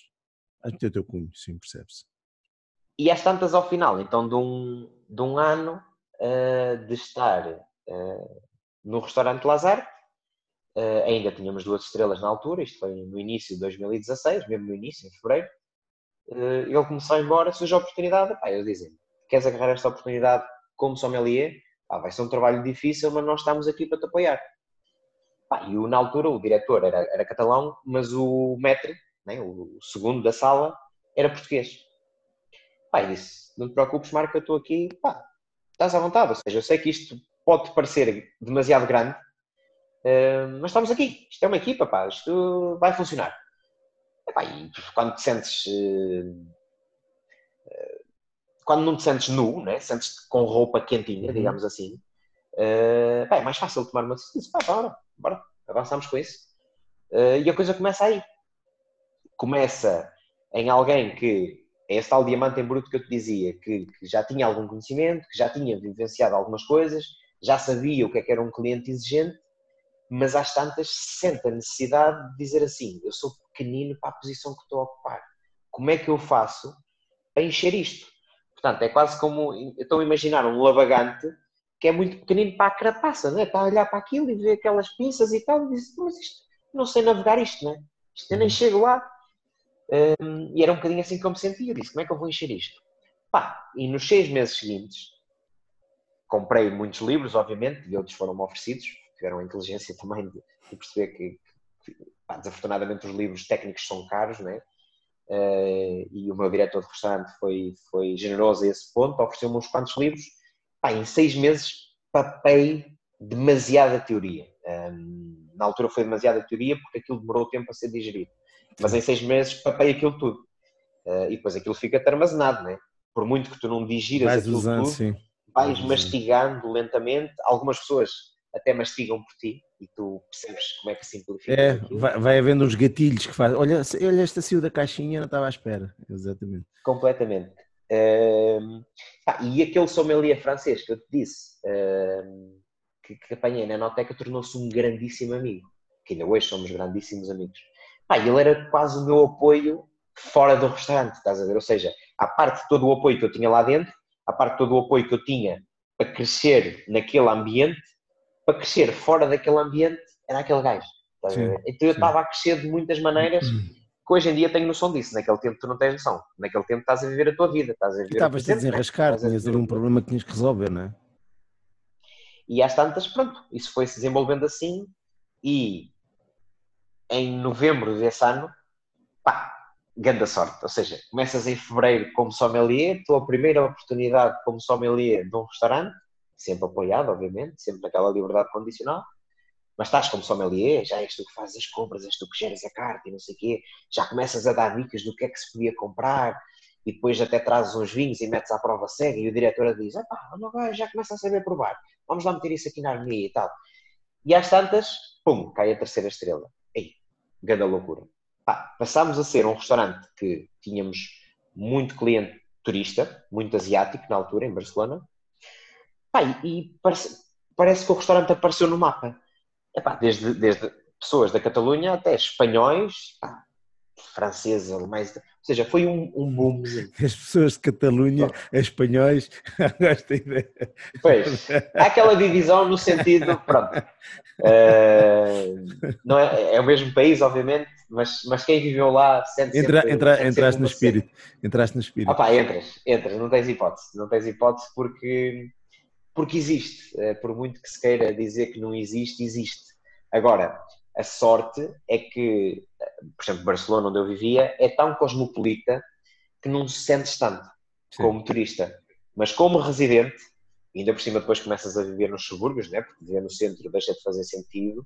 Faz sentido no início porque é mais fácil, mas depois, né, quando tens um carro, quando tens uma moto, percebes que vives muito melhor nos subúrbios, nas, né, nos, nos conselhos vizinhos do que no centro de Barcelona. Sim. No centro de Barcelona estás a pagar caríssimo uma renda epá, e levas com um barulho de dia e de noite. Né? Isso não é vida.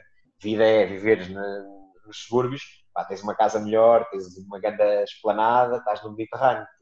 Né? É isso que tu queres. Um, pá, e, e, e dei-me conta que aquilo tinha sido um boom. Estás a ver? Um boom que eu acho que quando olho para trás hoje, uh, e na altura avisaram uh, que eu não o vivia incompleto. Um, um, é, por isso é que, para tu teres a noção daquilo que eu explicava antes, mesmo depois de ter tido três estrelas, eu acho que fiquei lá, ora, fazendo assim as contas por alto, não chegou a dois anos, depois da terceira estrela, portanto, a terceira estrela a gente tem em novembro de 2016 para 2017 e o arranco do projeto, para este projeto aqui em Portugal, em março uh, de 2018. E, portanto, durante esses dois anos, uh, que não chegou bem a dois anos, né? não é suficiente para tu viveres um boom num três estrelas. Um três estrelas depois é um crescendo, vai crescendo. E há uhum. clientes que ainda não vieram, e há clientes que, que virão, há coisas que ainda estão para aparecer, mas começas a ser o restaurante onde as pessoas, antes de ir a mais qualquer sítio apresentar um vinho, é ali não. E tu começas a ser um opinion maker, um, ou quase um, um opinion leader dentro do teu espaçozinho, atenção, né? sempre na tua modéstiazinha, mas começam-te a perguntar, epá, o que é que achas disto? Achas que isto faz sentido neste segmento? Pá, e é uma coisa que tu não tens noção que podes chegar a fazer um, estando como sommelier num restaurante num país tão grande, no sentido em que é pá, cinco vezes maior que Portugal, não é? não é? Uma coisa é, se calhar aqui em Portugal, como há menos uh, restaurantes com estrelas, se calhar os grandes profissionais ou, ou os profissionais mais qualificados ou pelo menos os profissionais que ainda não deram o passo de ter o seu próprio negócio, ou ainda não precisam daquele horário mais de família, pá, muitos dos grandes sommeliers, se calhar, trabalham em restaurantes estrelados. Não quer dizer que sejam todos, sim, obviamente, sim. mas muitos trabalham. Uh, se calhar em Espanha, epá, uh, há muito restaurante que não, não, não consegues, porque há, há, muitos restaurantes com estrela. Obviamente também há muitos mais uh, residentes mas eu fui a muitos restaurantes com estrela que não têm, por exemplo, o, o, serviço que existe aqui em Portugal em alguns restaurantes com estrela Michelin. Portanto, isto para dizer o quê? Não estou a dizer que nós somos melhores, o que eu quero dizer é que temos menos quantidade e os que temos, eu acho, quase 100% têm um bom serviço de vinhos, já têm uma boa carta de vinhos, Olha, mas eu, já eu, pensa eu... e já cuida. Hum eu tenho sentido uh, que no mercado existe alguma dificuldade hoje em dia em encontrar sommeliers. Ou as canções. Existe por a questão dos horários, Lu. Porque se as pessoas dessem melhores condições de horários e, e, salariais, de horários e salariais, mas isso em qualquer profissão, não é? Uh, mas principalmente de horários, já nem vamos entrar pela vertente de salário, porque o salário é, é discutível. Uhum. Pela vertente horário, é, é um, uma das penalizações que tem esta, que tem esta profissão. Uh, imagina, quando tu queres ser pai e tens que trabalhar das 10 da manhã até às 3 da manhã, ou até às 2, ou até só à 1, ou até só até à meia-noite, desde que passe das 7 da tarde, possivelmente já não vês os teus putos, né? Uh, sais de casa, ou, ou, seja, ou tens uma capacidade física muito boa e acordas muito cedo e vais levar os putos à escola e vês os putos a crescerem diariamente, Uh, mas depois não é sabes é fácil, que o teu dia vai ser muito longo. Sim, é ou então chegas a casa e dás um beijinho ao puto, que o puto já está a dormir, ou uma menina, né? ou seja, digo o puto que é mais fácil na, na gíria, né? Uh, dás um beijinho ao puto, o puto está a dormir, e se calhar no dia a seguir a tua esposa já se levantou pelo ao puto à escola quando tu acordas. Vês o puto nas tuas folgas, mas se calhar numa das tuas folgas, que é a segunda-feira, o puto está na escola. Ou seja, vês o puto ao domingo. E ao domingo tens que dividir a atenção do teu filho, com a tua mãe ou com a tua sogra, ou com os tios, ou com os primos, porque eles também querem ver o puto ao domingo. Claro. Epá, e às tantas, também tens que dar atenção à tua família e perdes o crescimento. Isso aconteceu com algumas pessoas com quem eu trabalhei, que sempre se dedicaram ao mundinho das estrelas, né? Uhum. que as frases deles eram pá, de riso, que diziam que eles passaram na vida dele mais tempo com os metros dos restaurantes, portanto o sommelier passou mais tempo com o metro do que com a esposa ou com os filhos. Às tantas, o casamento dele é com uhum. o, o gajo que está a trabalhar ao lado dele. Sim.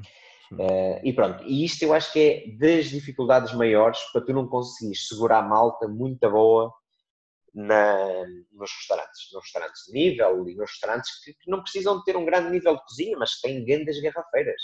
Ou seja, há restaurantes aqui que mereciam uh, ter a atenção de um, de um sommelier porque têm grandes garrafeiras. E infelizmente às vezes a atenção tem que ser dada pelo dono do espaço, que muitas das vezes teria que estar a liderar a equipa, teria que estar a receber o cliente, teria que estar a fazer mil e uma coisas, mas é o gajo que mais percebe de vinhos, que também tem que dar atenção a isso. Quando queres dar uh, atenção a muitas frentes, há alguma que não vai estar a 110%, como dizíamos antes. Né? Sim, faz sentido isso. E, e pronto, esse eu acho que é um dos grandes handicaps desta, desta profissão. Outro, pá, não é fácil aquela cena do direto, não é fácil aquela cena do teatro. E não é fácil num país como, como eu te dizia antes, como Portugal, que tem uma crítica pessoal muito aguçada. Eu, eu sentia que em Espanha era mais fácil uh, eu levar a tal palmadinha nas costas que eu te dizia. Estás a ver? Não só com os espanhóis, mas também com, com outro público, obviamente. Aqui é aquilo que eu te digo, exige uma atenção e um esforço grande exige, exige um desgaste de energia um bocadinho superior.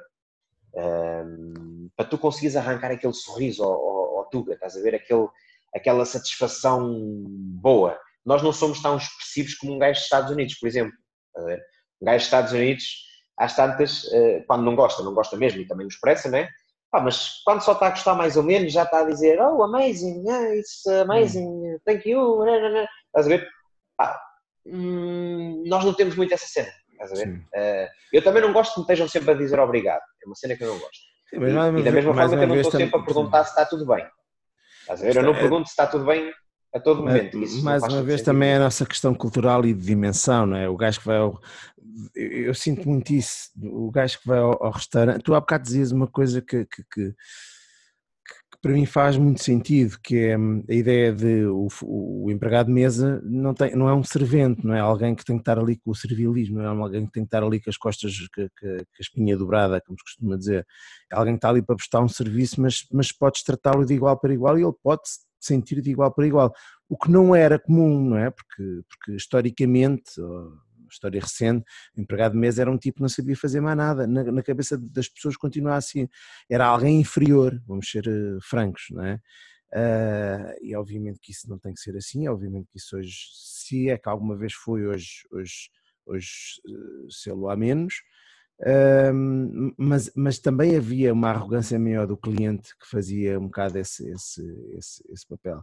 E depois há, há um sentido de aquela ideia de sermos poucos, dar-nos também a, a sensação que conhecemos toda a gente, não é?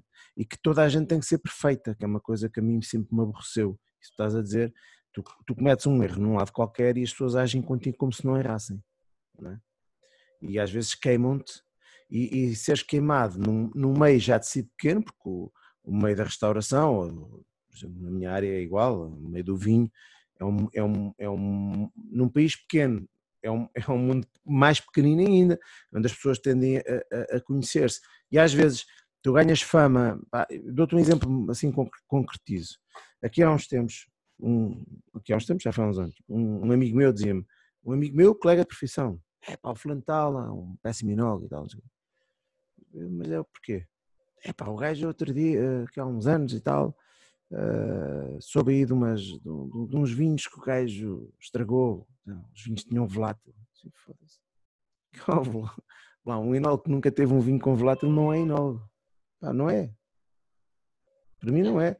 Alguma coisa fazes mal, se tu nunca estragaste um vinho é porque nunca arriscaste o suficiente ou, ou, ou, ou pá, nunca dependeu de ti, estás a saber. Mas há gajo, basta isto, o gajo estragou um vinho. Pá, peraí, então, mas, uh, se é para falar disso, vamos saber porque é que ele estragou o vinho, como é que isso aconteceu, o que é que aconteceu. Estás a saber ideia?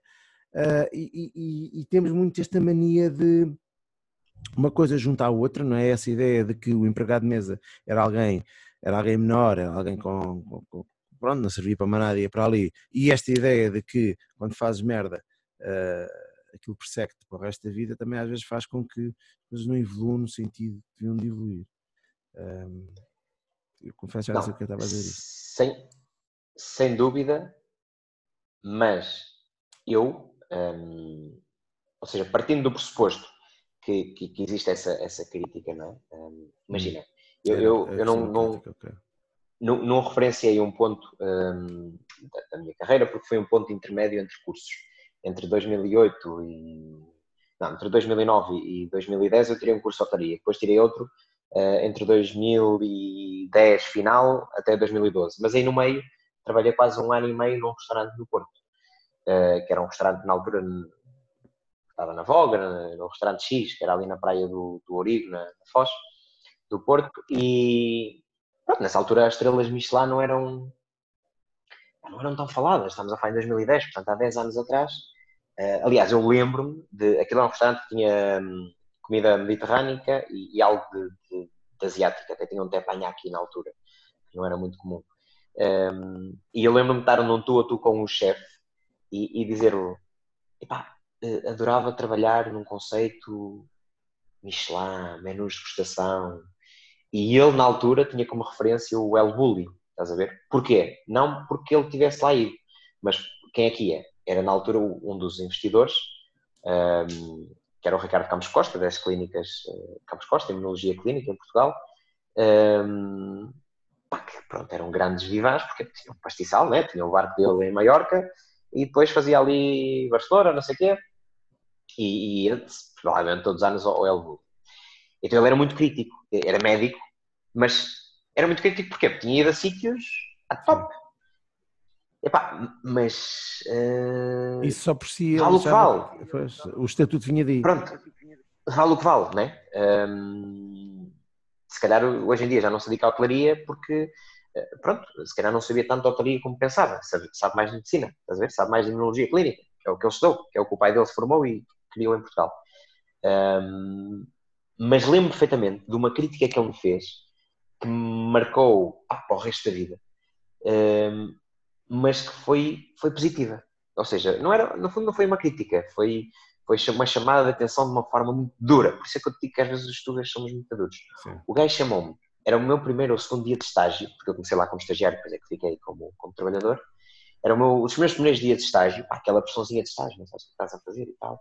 E saem duas sopas assim para o passe. E estava o chefe de cozinha, que era um dos sócios, né? Uh, com o tal que eu dizia mais tarde, né, gostava de trabalhar neste mundinho de estrelas Michelin, mal eu sabia que ia conseguir. E, que tinha uma visão muito mais de, de, de, restauração, portanto sabia lidar com aquela coisa mais, mais facilmente. Uh, e às tantas, eu arranco com as sopas para uma mesa que não era. Epá, por isso é que tu dizias antes, quem nunca teve uma volátil, como enólogo, atira a primeira pedra. Quem nunca errou a levar um prato para uma mesa que não era, como empregado de mesa, que atira a primeira pedra. Opa, volto para dentro com as sopas. Epá, estamos a falar de um restaurante que sim, era muito bom e não sei o quê, mas não era um restaurante com estrela Michelin, não é o nível que eu trabalho hoje em dia. Volto para trás, epá, um gajo, o gajo tem 2 metros, estás a ver? Eu, pequenino, 1,60m, e o gajo o que é que você fez? O gajo estava lá a almoçar, só que estava ali naquela zona e veio atrás de mim. O que é que você fez? Você levou uma sopa para uma mesa que não era. Você é um sucateiro. O gajo nem sabia que eu era estagiário, nem sabia que aquilo era o meu primeiro dia, nem sabia que o problema foi que não estava ali ninguém para me supervisionar. Que é assim que o trabalho do estagiário deve ser feito, hum. não? O estagiário precisa de uma supervisão. Não tem que estar ali sozinho e não tem que estar toda a gente a dizer assim: leva, leva, leva, leva. Leva para onde? Uhum. O gajo ainda não sabe, tem os piquês. O gajo ainda não sabe onde é que é a mesa 8, como é que o gajo leva, leva, leva. Estás a ver? És miúdo, né? não, não tens estofo. Sim. Pá, eu levei que aquilo, eu fiquei na altura a olhar para o gajo, pá, deu-me vontade, estás a ver, de chorar. Eu disse, não vou chorar. O meu velhote já me disse pior. Foda-se. Quem és tu? Estás a ver? Eu assim, a, a pensar para mim, não disse, não, gajo dá uma chavada. Né? Eu assim, quem és tu?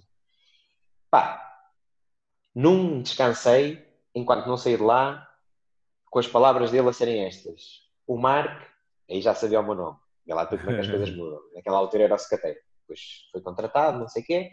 O restaurante passou por uma fase muito difícil a nível de, de recursos humanos e saí de lá com a frase: O Mark é a pessoa que me veste a camisa aqui no X. Eu disse: Eram estas palavras que eu gostava de ter ouvido.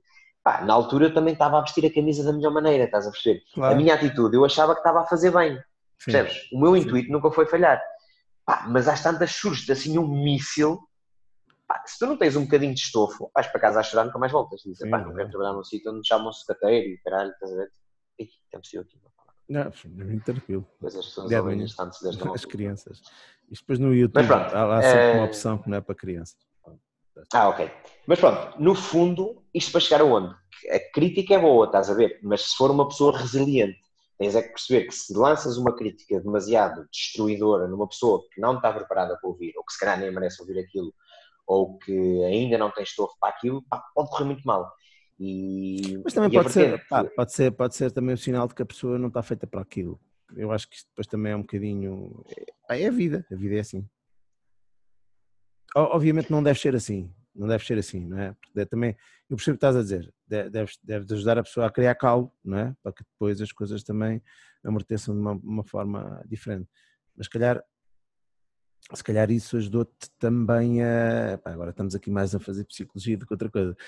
Isso te ajudou-te também a dar aí uma, umas ganas de. Uh, entre, entre ter chorado ou ter cerrado os dentes e dizer vou, vou mostrar este filho da puta, uh, vou fazer este filho da puta em inglês palavras, não é? Isso não é do que ele te disse, isso é da forma como tu recebeste o que ele te disse, portanto, isso é teu, não é dele. e portanto, pois, o mérito continua sim. a ser teu, não é? Porque ele não ia dizer altura... a coisa de maneira diferente.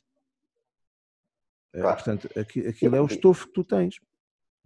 Educação também. A forma como foste criado. Não, sem dúvida. Não, ao longo da vida vão-te mandando muitas vezes abaixo. Eu, tipo, nesse restaurante eu vi, uh, ainda se calhar enquanto estagiário, isto não era bem uma crítica, as pessoas também depois são manipuladoras em todas as áreas, obviamente. Mas na altura, imagina, como eu disse que tu passou por uma crise de recursos humanos, precisavam de barmans.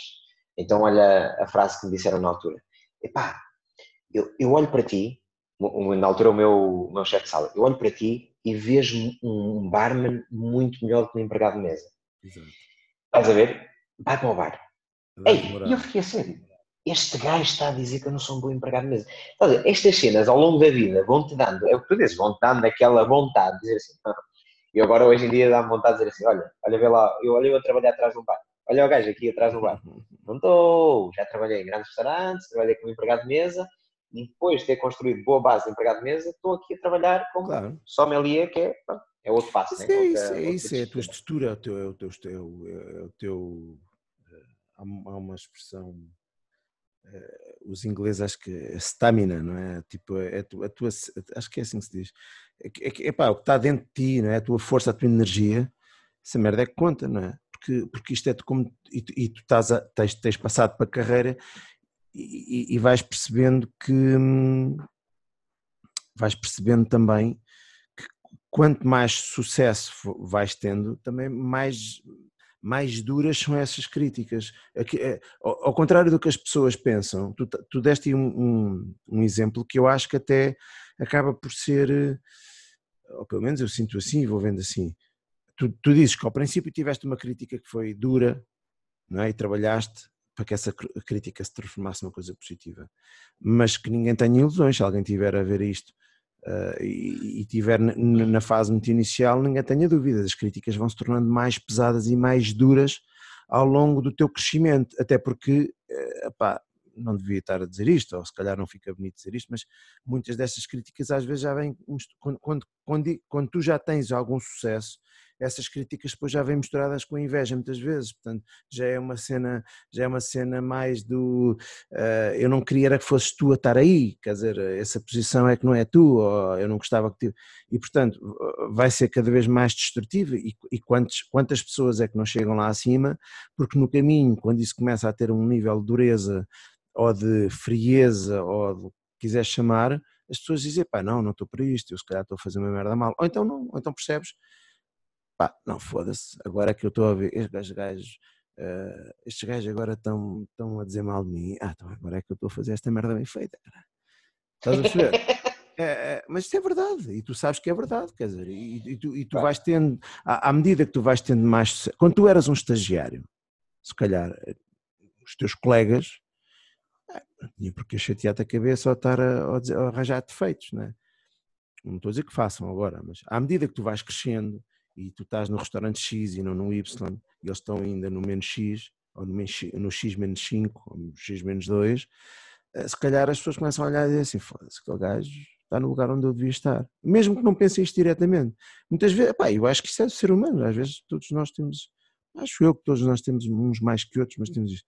E portanto, quanto mais alto estiveres, mais duras são as críticas, mas também se calhar mais, mais injustas são e tu tens que saber filtrar isso. É, é isso que eu estou a dizer. Portanto, é, essa, crítica, essa crítica, quanto mais cresce, por isso é que costuma-se dizer que o número um nunca queres ser o número um.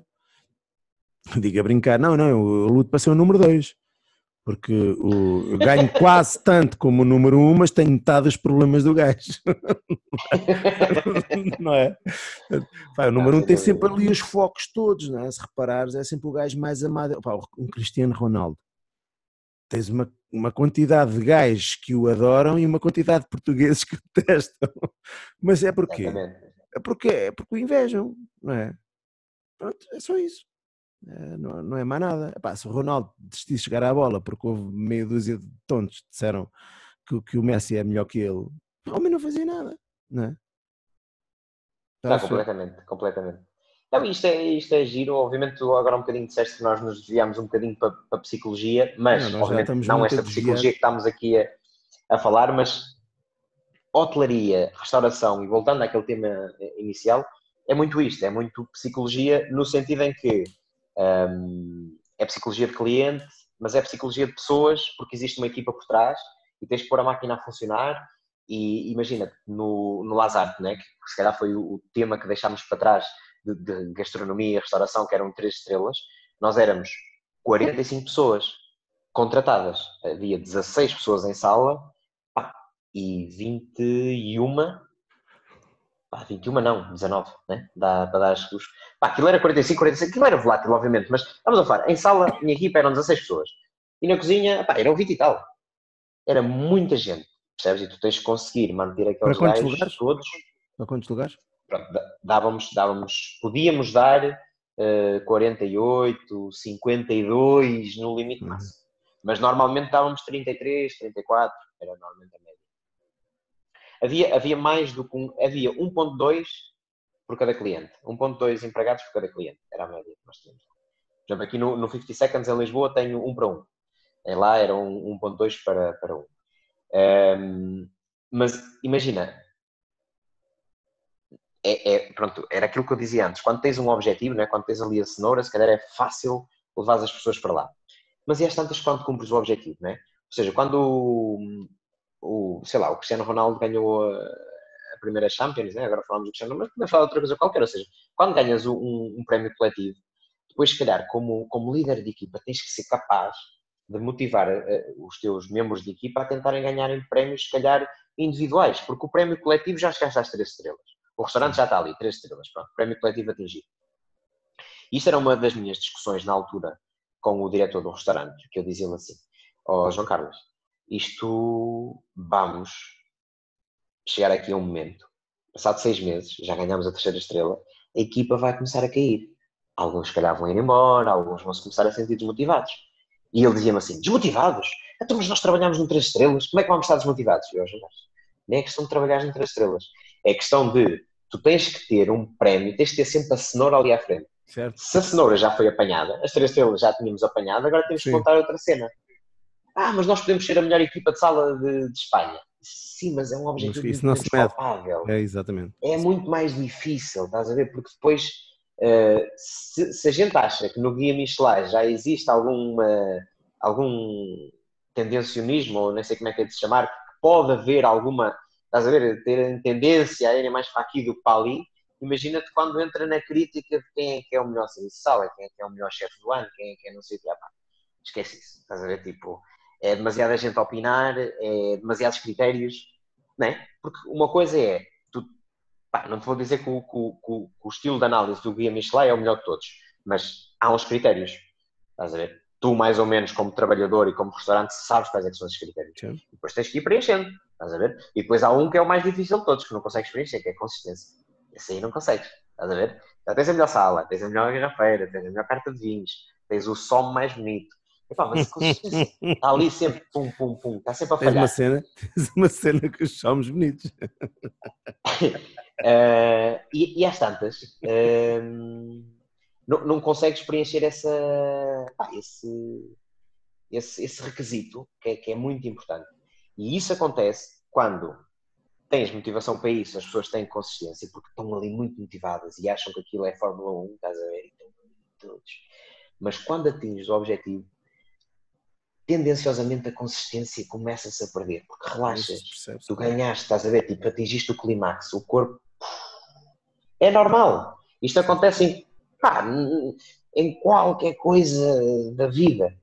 E, e não é fácil manter essa tensão. E essa foi, se calhar, uma das razões porque eu saí daquele projeto na altura. Ou seja, eu, se calhar, não vivi o projeto todo porque sentia falta de uma tensão, estás a ver? Sentia falta de que aquela carapaça fosse demasiado então, pequena, que a gente tivesse... E diz-me uma coisa, e como é que depois vives o downgrade? Porque depois, hum, ok, percebo que tenhas necessidade de procurar novos objetivos e novos projetos com novos objetivos, mas depois vais fazer um percurso que é o recomeçar disso, não é? Do zero. Não é? Deves do zero. Portanto, vens com um projeto novo, tu, tu passaste de um para o outro. De um para o outro. Sim. Vocês, Ou seja, a única momento, coisa que eu. Vocês, entretanto, portanto, abrem o restaurante o zero, não é? E, Exatamente, e... em novembro de 2018. Ok. E, e, e, segundo o que me estás. Epá, eu, eu sou muito ignorante nestas coisas, eu não estudo nada. Não estudo nada disso, não tenho interesse. Eu tenho interesse nas pessoas, não na posição que elas ocupam nas estruturas. Mas, eh, eh, segundo tu estás a dizer, tu trabalhas com uma outra pessoa que supostamente está acima de ti, é isso? é, está acima de mim como diretor de sala. Ah, ok. Aqui okay, o que eu ganhei, okay, okay, que eu ganhei neste projeto foi a tal liberdade condicional que eu tinha no Lazar, né, no Três Estrelas, uhum. porque a carta não tinha sido criada por mim. Portanto, quando eu assumo a posição como sommelier, é aquela carta já existia, eu consegui deixar algum cunho pessoal, mas não tem nada a ver com deixares o cunho pessoal, como aqui no 50 Seconds, que eu construí a carta de raiz.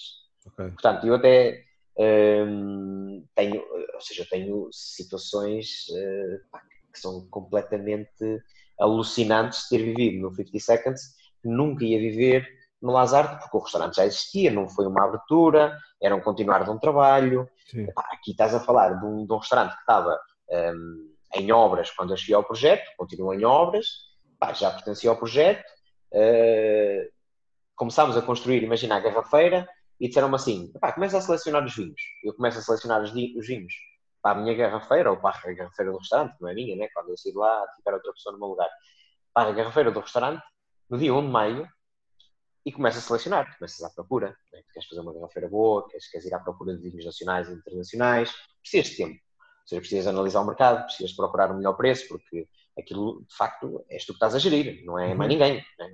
O, o, o patrão deposita em ti essa, essa, essa confiança, essa responsabilidade. E, e, acredita que tu tens habilidade para isso, por isso é que te contratou, não é? E às tantas, começas à procura, começas a olhar para o mercado, começas a avaliar tudo o que há, começas a ver o que é que não há em Portugal, começas a ir lá fora buscar o que não há aqui para teres a garrafeira ou para teres a carta de vídeos que ambicionas. E no dia 20 de maio, portanto 20 dias depois, sendo que nós não trabalhamos todos os dias, né? só trabalhamos 5 dias por semana, uh, e não estávamos só a montar a garrafeira, estávamos a elaborar tudo aquilo que era o nosso plano para o restaurante em termos de serviço de sala, estávamos a contemplar e a conectar com o chefe também aquilo que ia ser a construção dos menus, dos pratos, das ideias que íamos ter. E às tantas, no dia 20 de maio, dizem-me assim: amanhã tens de ter os vinhos todos que queres porque fechamos os orçamentos. Se não tiveres isso, esquece, tudo o que não está no orçamento não, não entra. E eu assim, ei, até isto era assim tão rápido, estás a ver, tipo, ainda não tinha ah, tudo o que eu queria. Uhum. Tu, tu, queres abrir, pronto, tu, tu vens um três estrelas e sabes que a expectativa para a equipa que vem trabalhar para um restaurante, embora comece do zero, mas tem lá o selo Martin Berasategui, que na altura ele tinha oito estrelas Michelin, no seu acumulado, né, como chefe, como diretor gastronómico, hoje em dia tem 12 estrelas. E portanto, tu, tu, tu, sabes que vais começar um projeto que as pessoas vão pagar muito dinheiro por cada refeição, pá, tens que ter. Pá, tu não, não podes imaginar um projeto de zero estrelas, estás a ver? Tu tens que colocar aquilo já num patamar que tu sabes que tens de estar preparado desde o dia zero para um projeto que no futuro e com tempo, que é esta a parte importante, com tempo, não, podemos, não queremos, não acelerar aqui o processo, isto precisa de anos, não é meses, é anos e muitos anos, para demonstrar que temos consistência suficiente para um dia conseguirmos chegar ao tal três estrelas que tu dizias. Ou seja, o, o que é que falta? Pois pronto, No nosso caso, eh, foram-nos dadas as condições necessárias para tudo aquilo que é necessário fisicamente. Agora, tudo aquilo que é necessário não físico, né, o, o tal intangível, temos que ser nós, como matéria humana, a lá colocar. E aquele quadradinho da consistência é ao final de 3, 4, 5, 6, 10 anos. O Lazar tem Barcelona demorou 10 anos a chegar à terceira estrela. E, e, não te faz confusão que, no fundo, não sei qual é que é a tua cenoura, será os três, será chegar às três, dar o teu contributo para as três estrelas, possivelmente, não é? Mas uh, não te faz confusão porque estás a dar num ponto, ok, eu já atingi a terceira estrela, eu já atingi, quer dizer, já estive na equipa que atingiu a terceira estrela, e agora vou, vou começar do zero. Obviamente que eu percebo a ideia de um novo projeto durante algum tempo, dá-te ali um, um gozo, essa gozo da concepção, até porque nesse não tiveste, mas depois não fica demasiado curto. A ideia de, imagina, uh, tu consegues a segunda estrela e, e, a partir do momento em que consegues a segunda estrela, uh, se calhar vais-me dizer quando escalar responde, não é? mas se calhar pensas assim, ok, agora, porque no fundo tu entraste num, numa máquina em andamento e agora estás a fazer a primeira parte desse, desse processo, não é? Uh, Sim, no fundo, corres o risco de, a carruagem, não é? Sim, não corres o risco de, ok, então agora já percebi como é que é a parte que me faltava. E ser menor isso, esse, esse, esse objetivo ser menor, não estou a dizer que é, estou a dizer que não, não sentes, uh, não, não sentes como um downgrade, um, um andar para hum. trás. Ou são desafios não. diferentes? Pronto, são desafios diferentes e, e não sinto um downgrade downgrade, porque felizmente sou bem da bom em inglês, é, viste este yeah, downgrade que eu disse, já não consigo dizer outra vez igual. É cedo, não é? Um é... tipo ainda não foi ao pequeno almoço. Não, ainda não foi, ainda não foi. Ainda não vi, normalmente vejo sempre dois ou três vídeos de inglês para totós antes de trabalhar, que é para saber ali quatro coisas. Sim. E depois vejo também quatro ou cinco cenas de também, para saber um bocadinho. Tem a cena do eu descobri, eu descobri que parece um indiano a falar inglês agora. Mas pronto, no fundo hum, é começar do zero, é teres a tal liberdade, liberdade, portanto não tens a liberdade condicional, a única liberdade, a única condição que eu tenho hoje em dia é de responder diretamente ao nosso administrador e dizer assim, pá, com A mais B, o que eu estou a fazer economicamente é viável, ponto.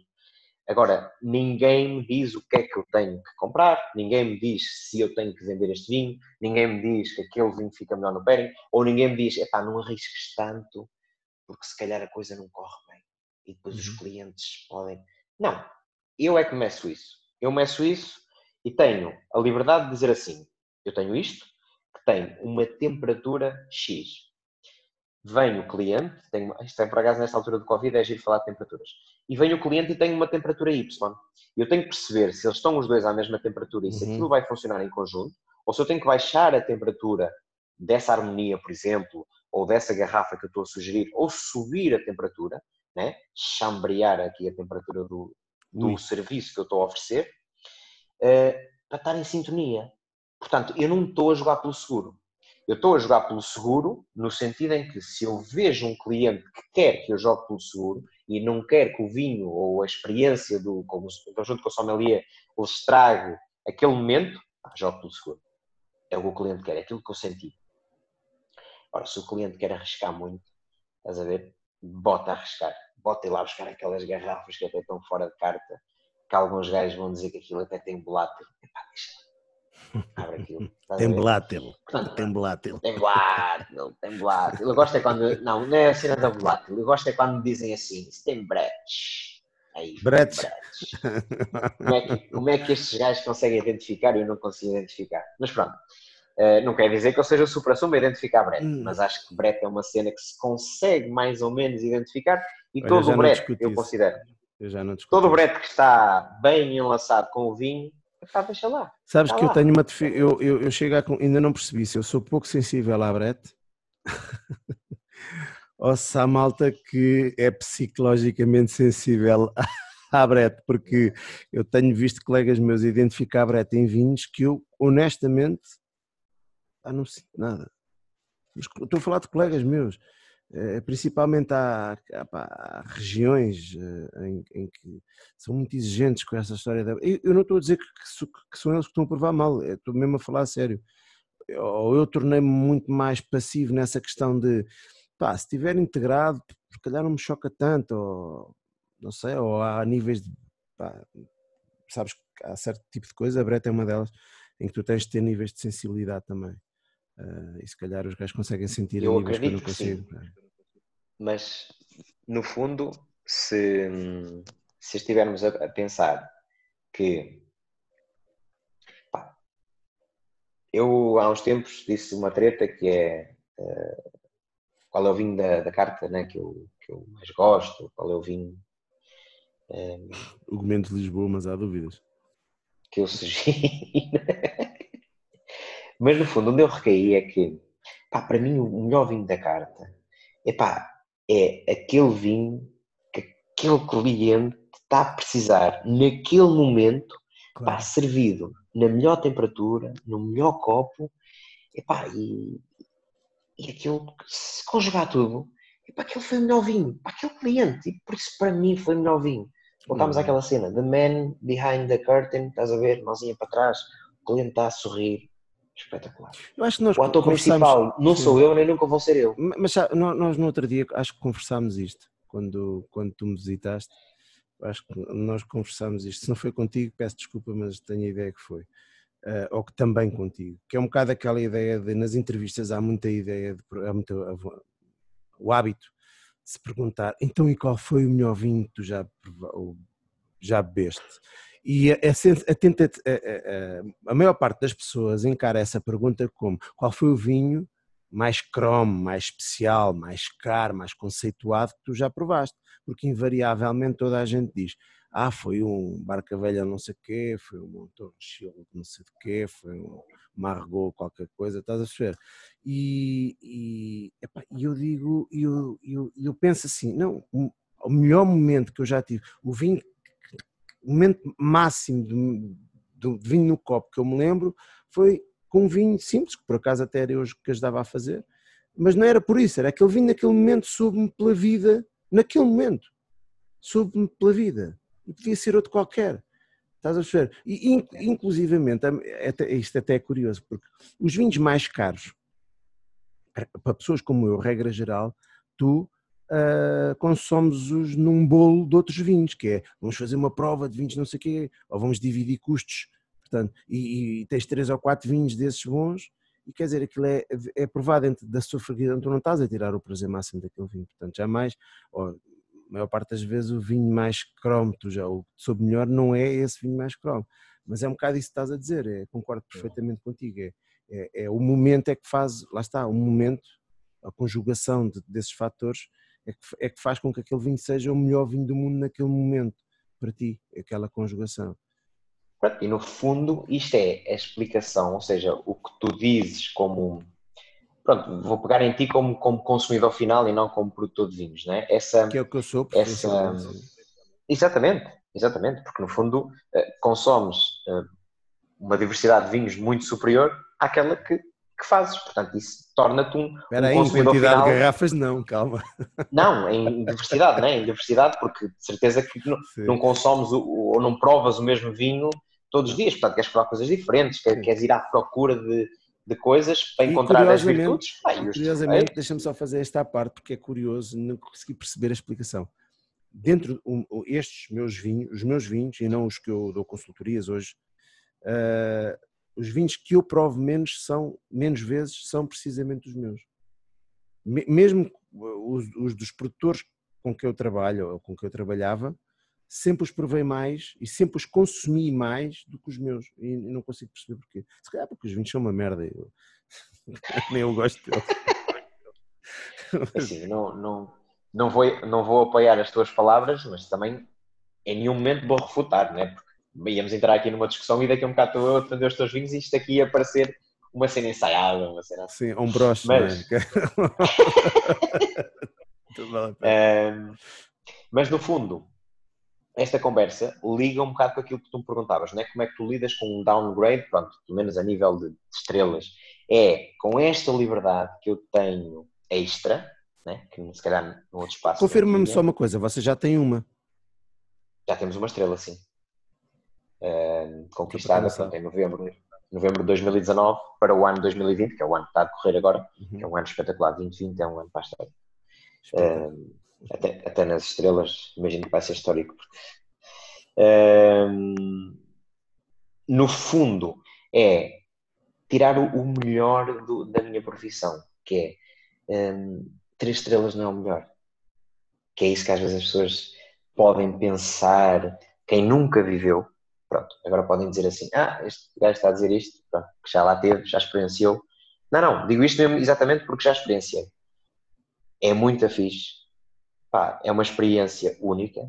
Um, os dois anos, ou não foi bem dois anos, um ano e meio, né, depois da terceira estrela que eu lá vivi, passou tudo muito rápido, aconteceram demasiadas coisas, trabalhámos imenso, mas sempre com um grande sorriso na cara. Foi muito bonito. Mas, epá, não é aquilo que te faz feliz, estás a ver? A mim o que me faz feliz... É o caminho, se calhar, não é? É. O caminho, obviamente, mas é... Hum, como, como, eu acho que a minha profissão exige, como, como outros, né? não, não quero dizer que a minha profissão exija mais que as outras, mas exige muito depositar energia noutras pessoas e preferência positiva, né? não, não faz sentido nós depositarmos energia negativa. Uh, e às vezes absorves muita energia negativa. E sempre que eu venho para casa com o meu déficit, ou o meu déficit de energia positivo, pá, é espetacular. E é isso que a minha profissão. Um, me deixa fazer quando tens muita liberdade. É, consegues entender o cliente, consegues fazê-lo feliz e o gajo manda-te, emana energia positiva. Aí tu vês feliz, vês contente, fiz o meu trabalho. Ah, a terceira estrela não dá energia. Pá. Aquilo é um rótulo.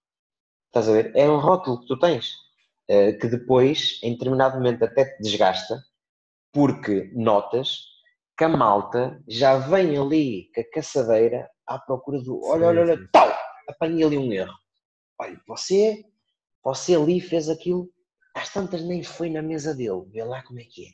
Às tantas nem foi na mesa do gajo. Você ali naquela mesa fez isto que eu vi. Eu penso assim, oh, pensar para mim, né?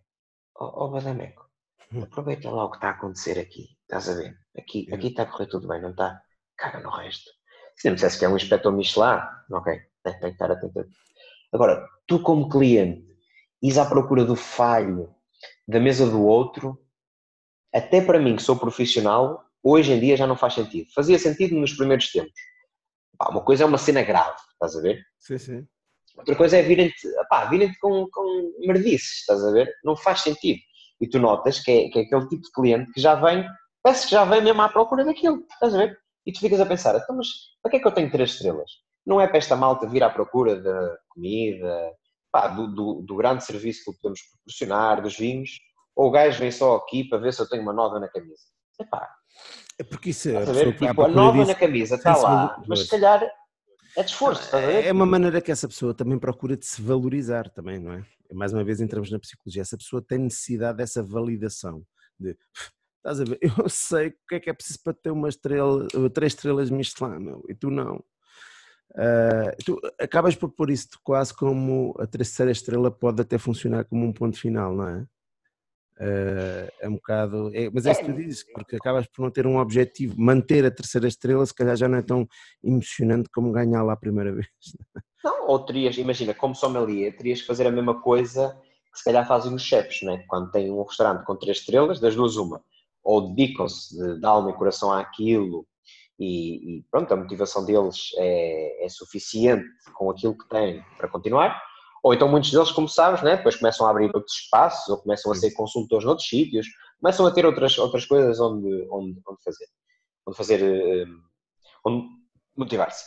Eh, no meu caso, eu sentia que ainda me faltava esse tal passo que tu dizes, que é o arranque de um, de um restaurante deste estilo, que nunca o tinha feito, uh, pelo menos não com esta, com esta exigência, e ao mesmo tempo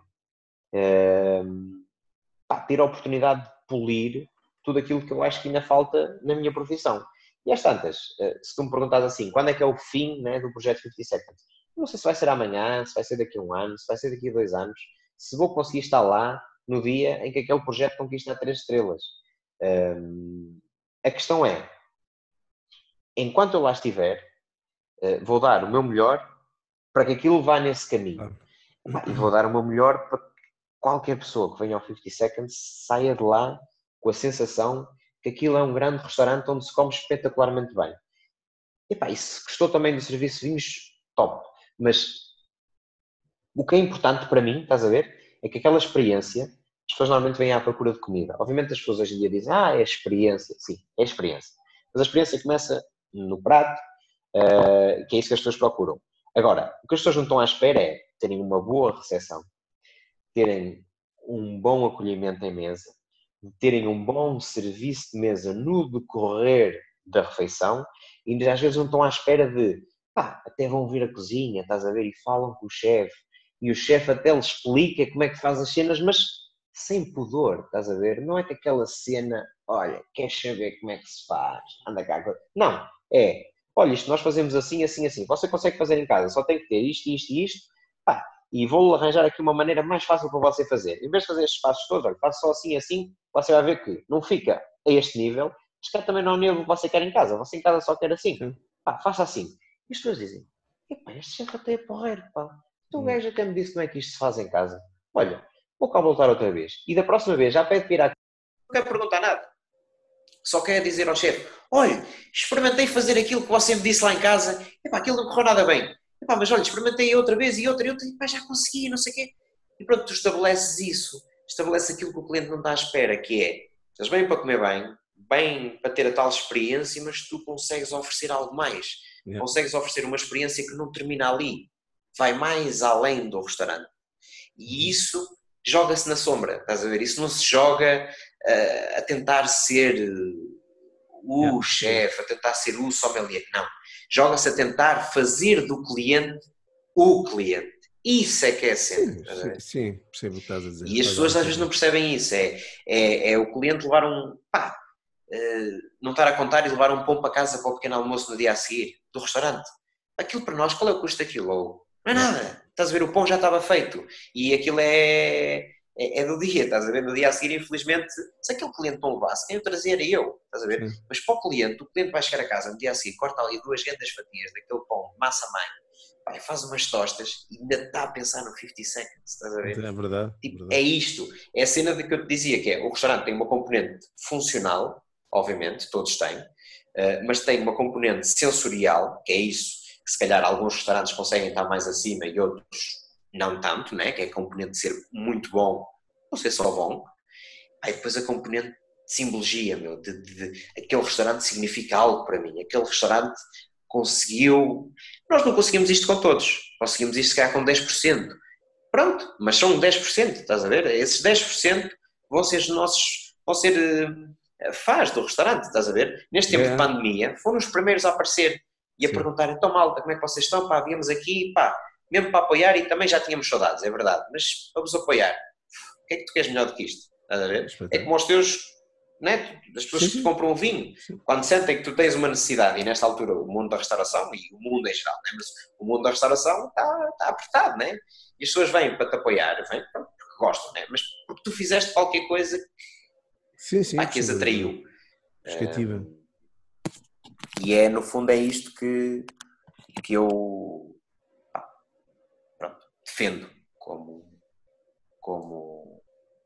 Desculpa lá que eu acho que fiquei sem som. Mas eu estou a ouvir bem. Ah, ok. Estás a ouvir? Era eu que estava sem som. Ficaste sem bateria, pois isso eu, yeah. eu notei. Estou aqui uma não, Olha. Pá, é, os fones dos chineses, estás a ver? Isto não é. Epá, pronto, não precisavas dizer isso, porque o facto de eles serem cor-de-rosa achei que era outra coisa, mas pronto, não vamos falar. Ah, okay.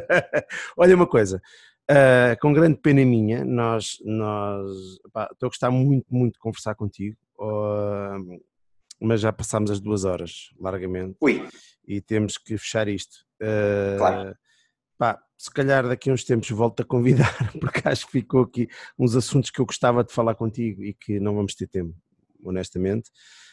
Mas antes de, antes de irmos embora, e vamos mesmo ter que ir embora, não chores, as pessoas têm que ir almoçar.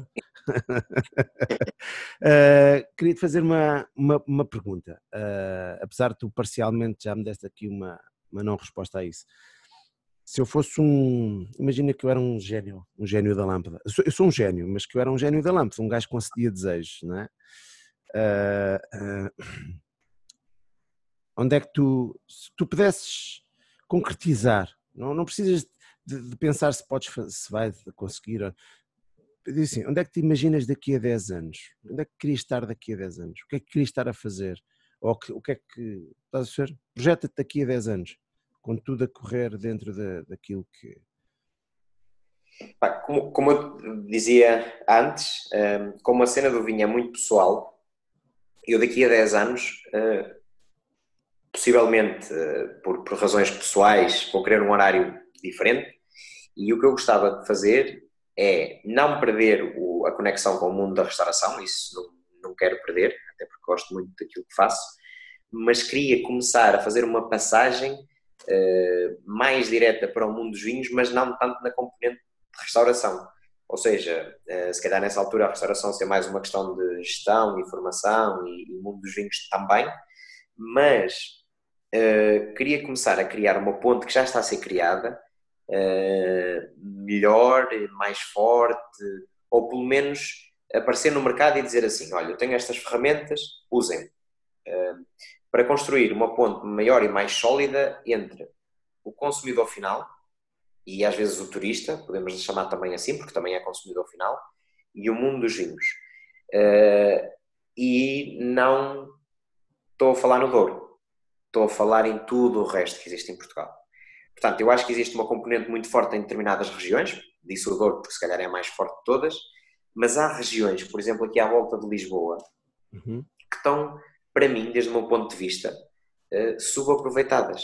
Certo. Estão à distância de 30 minutos de um aeroporto internacional. Como Lisboa. é que é? é? A própria região de Lisboa está nessa. A própria região.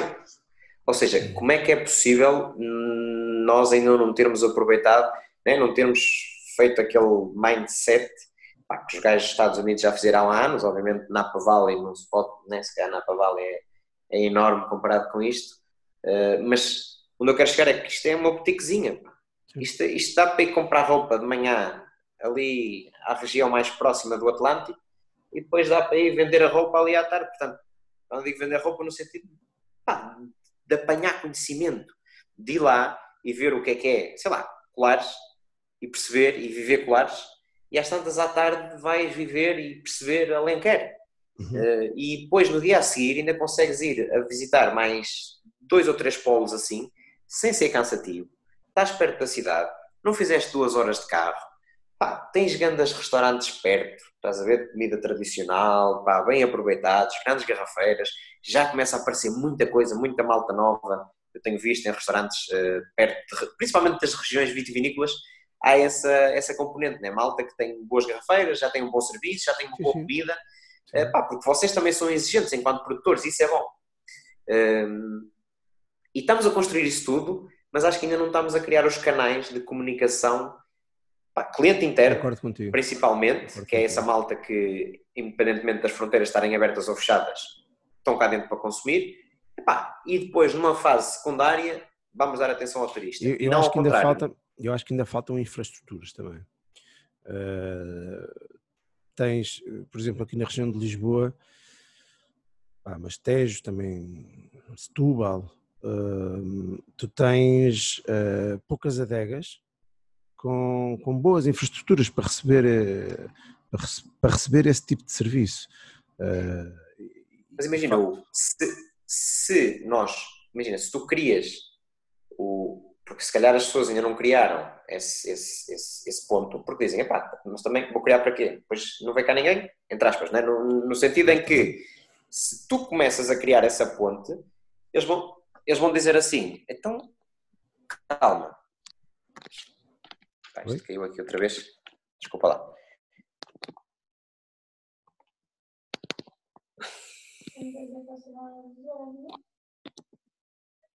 Ok. Desculpa lá que isto, que isto caiu. Mas no fundo é, se tu crias a ponte, as pessoas vão dizer assim, calma, agora tenho pelo menos onde me apoiar, porque se eu construir isto, se eu criar este mecanismo aqui dentro da minha adega, vai circular e isto vai dar algum rendimento. Agora, fazer investimentos às escuras, eu entendo que custa mais um bocadinho.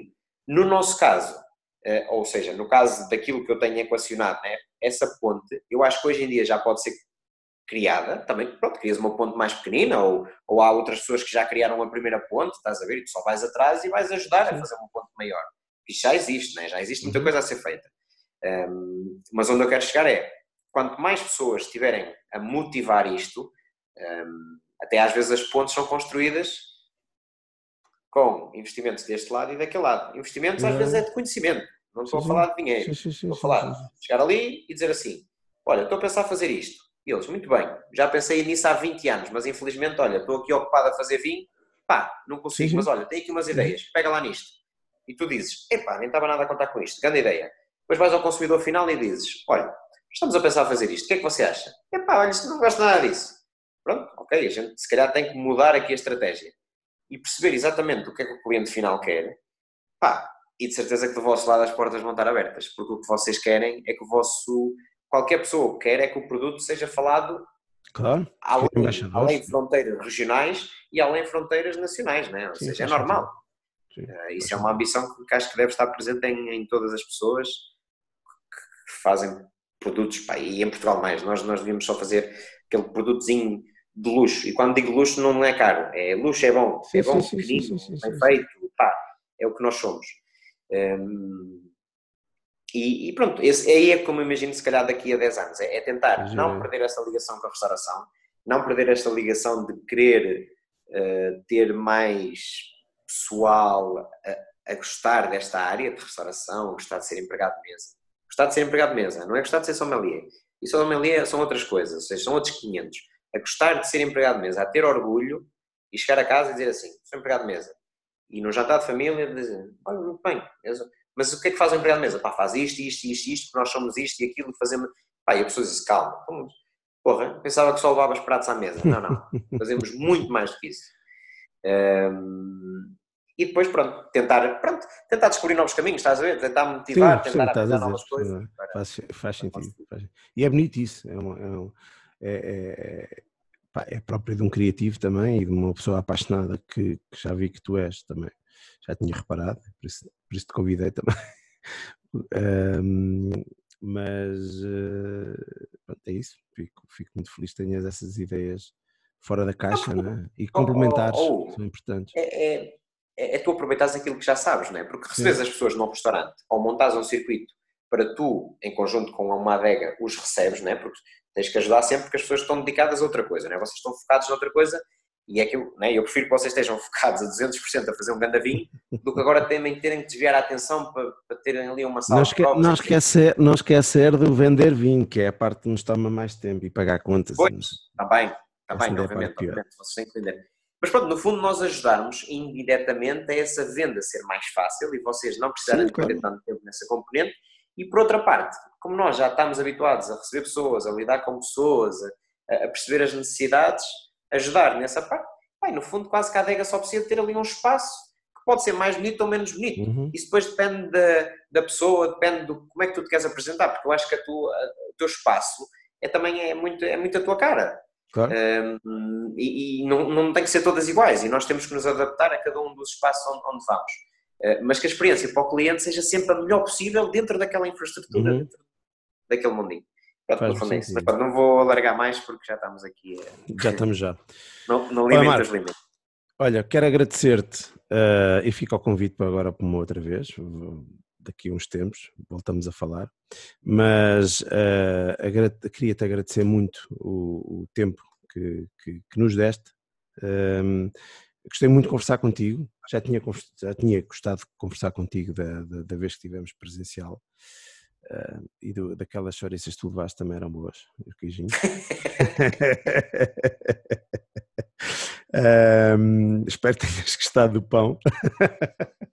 Não estava. Ah, enfim. Ia, ia uh, um, queria realmente agradecer-te essa, esta, esta amabilidade e, e, foi ótimo conversar contigo e espero que te corra tudo bem e que, enfim, uh, nos ajudes, porque tens uh, são, uh, pessoas como tu, deixa-me concretizar isto. Eu acho que pessoas como tu um, ehm, ajudam muito mais o produtor, uh, e não é porque, porque estás no restaurante X ou Y, é? Pessoas que gostam do que fazem e, e que têm uma paixão muito grande pelo que fazem e, e, no teu caso servir, a, servir à mesa, como tu dizes, e, e tentar, tentar eh, fazer casar os melhores vinhos com, com a comida, uh, ajudam mais no conjunto do que se calhar, uh, sei lá, muito, muitas pessoas com quem andamos a gastar dinheiro para, às vezes para promover vinhos. Uh, percebes esta ideia de, de, às vezes mais vale um tipo apaixonado no sítio certo do que do que 10 tipos profissionais nos, tipos, nos sítios errados. E portanto queria-te agradecer também em nome da do, em nome do, não é que eu falo em nome do vinho, mas essa, essa paixão e essa dedicação ao mundo do vinho. E pronto, é, espero que tenhas gostado e é tudo. E vamos almoçar. Não, muito obrigado. Foi, no fundo, foi, foi uma conversa pá, aberta e conseguimos aqui. Um, é quase isto, né? Abrir o, o coração profissional que temos. Claro, né? claro, claro. Um, ninguém, ninguém também está interessado no nosso coração pessoal, cada um vive a sua vida. Mas esta parte profissional, no fundo, acho que, que ainda bem que fazes este tipo de. tens este tipo de iniciativa, porque às tantas. Um, consegues descobrir um pouco mais da, da profissão e do que é que está por trás, um, às vezes, das caras ou, das pessoas, que é, o, que é o mais importante, que é, que é o que nós defendemos no, no, dia a dia. Depois, o que nós fazemos em casa, isso é outra coisa, e o que fazemos com os amigos, isso é outra coisa. Mas eu, eu acho que o mundinho profissional é importante e isto ajuda também a nós conseguirmos valorizar um bocadinho mais a, a nossa, a nossa profissão. Que se calhar algumas pessoas se sintam motivadas para se valorizarem mais e agarrarem e dizerem assim, não, mas isto tem aqui alguma coisa que dá para ser estudada, não é? Eh, que dá para crescer. Um, e pronto, e obrigado por isso, obrigado por isso, porque, porque dás espaço a que isso aconteça. Fazemos o que podemos. Marco, um grande abraço, pá. Muito obrigado. Um abraço. Fica bem. Muito obrigado. Fica bem.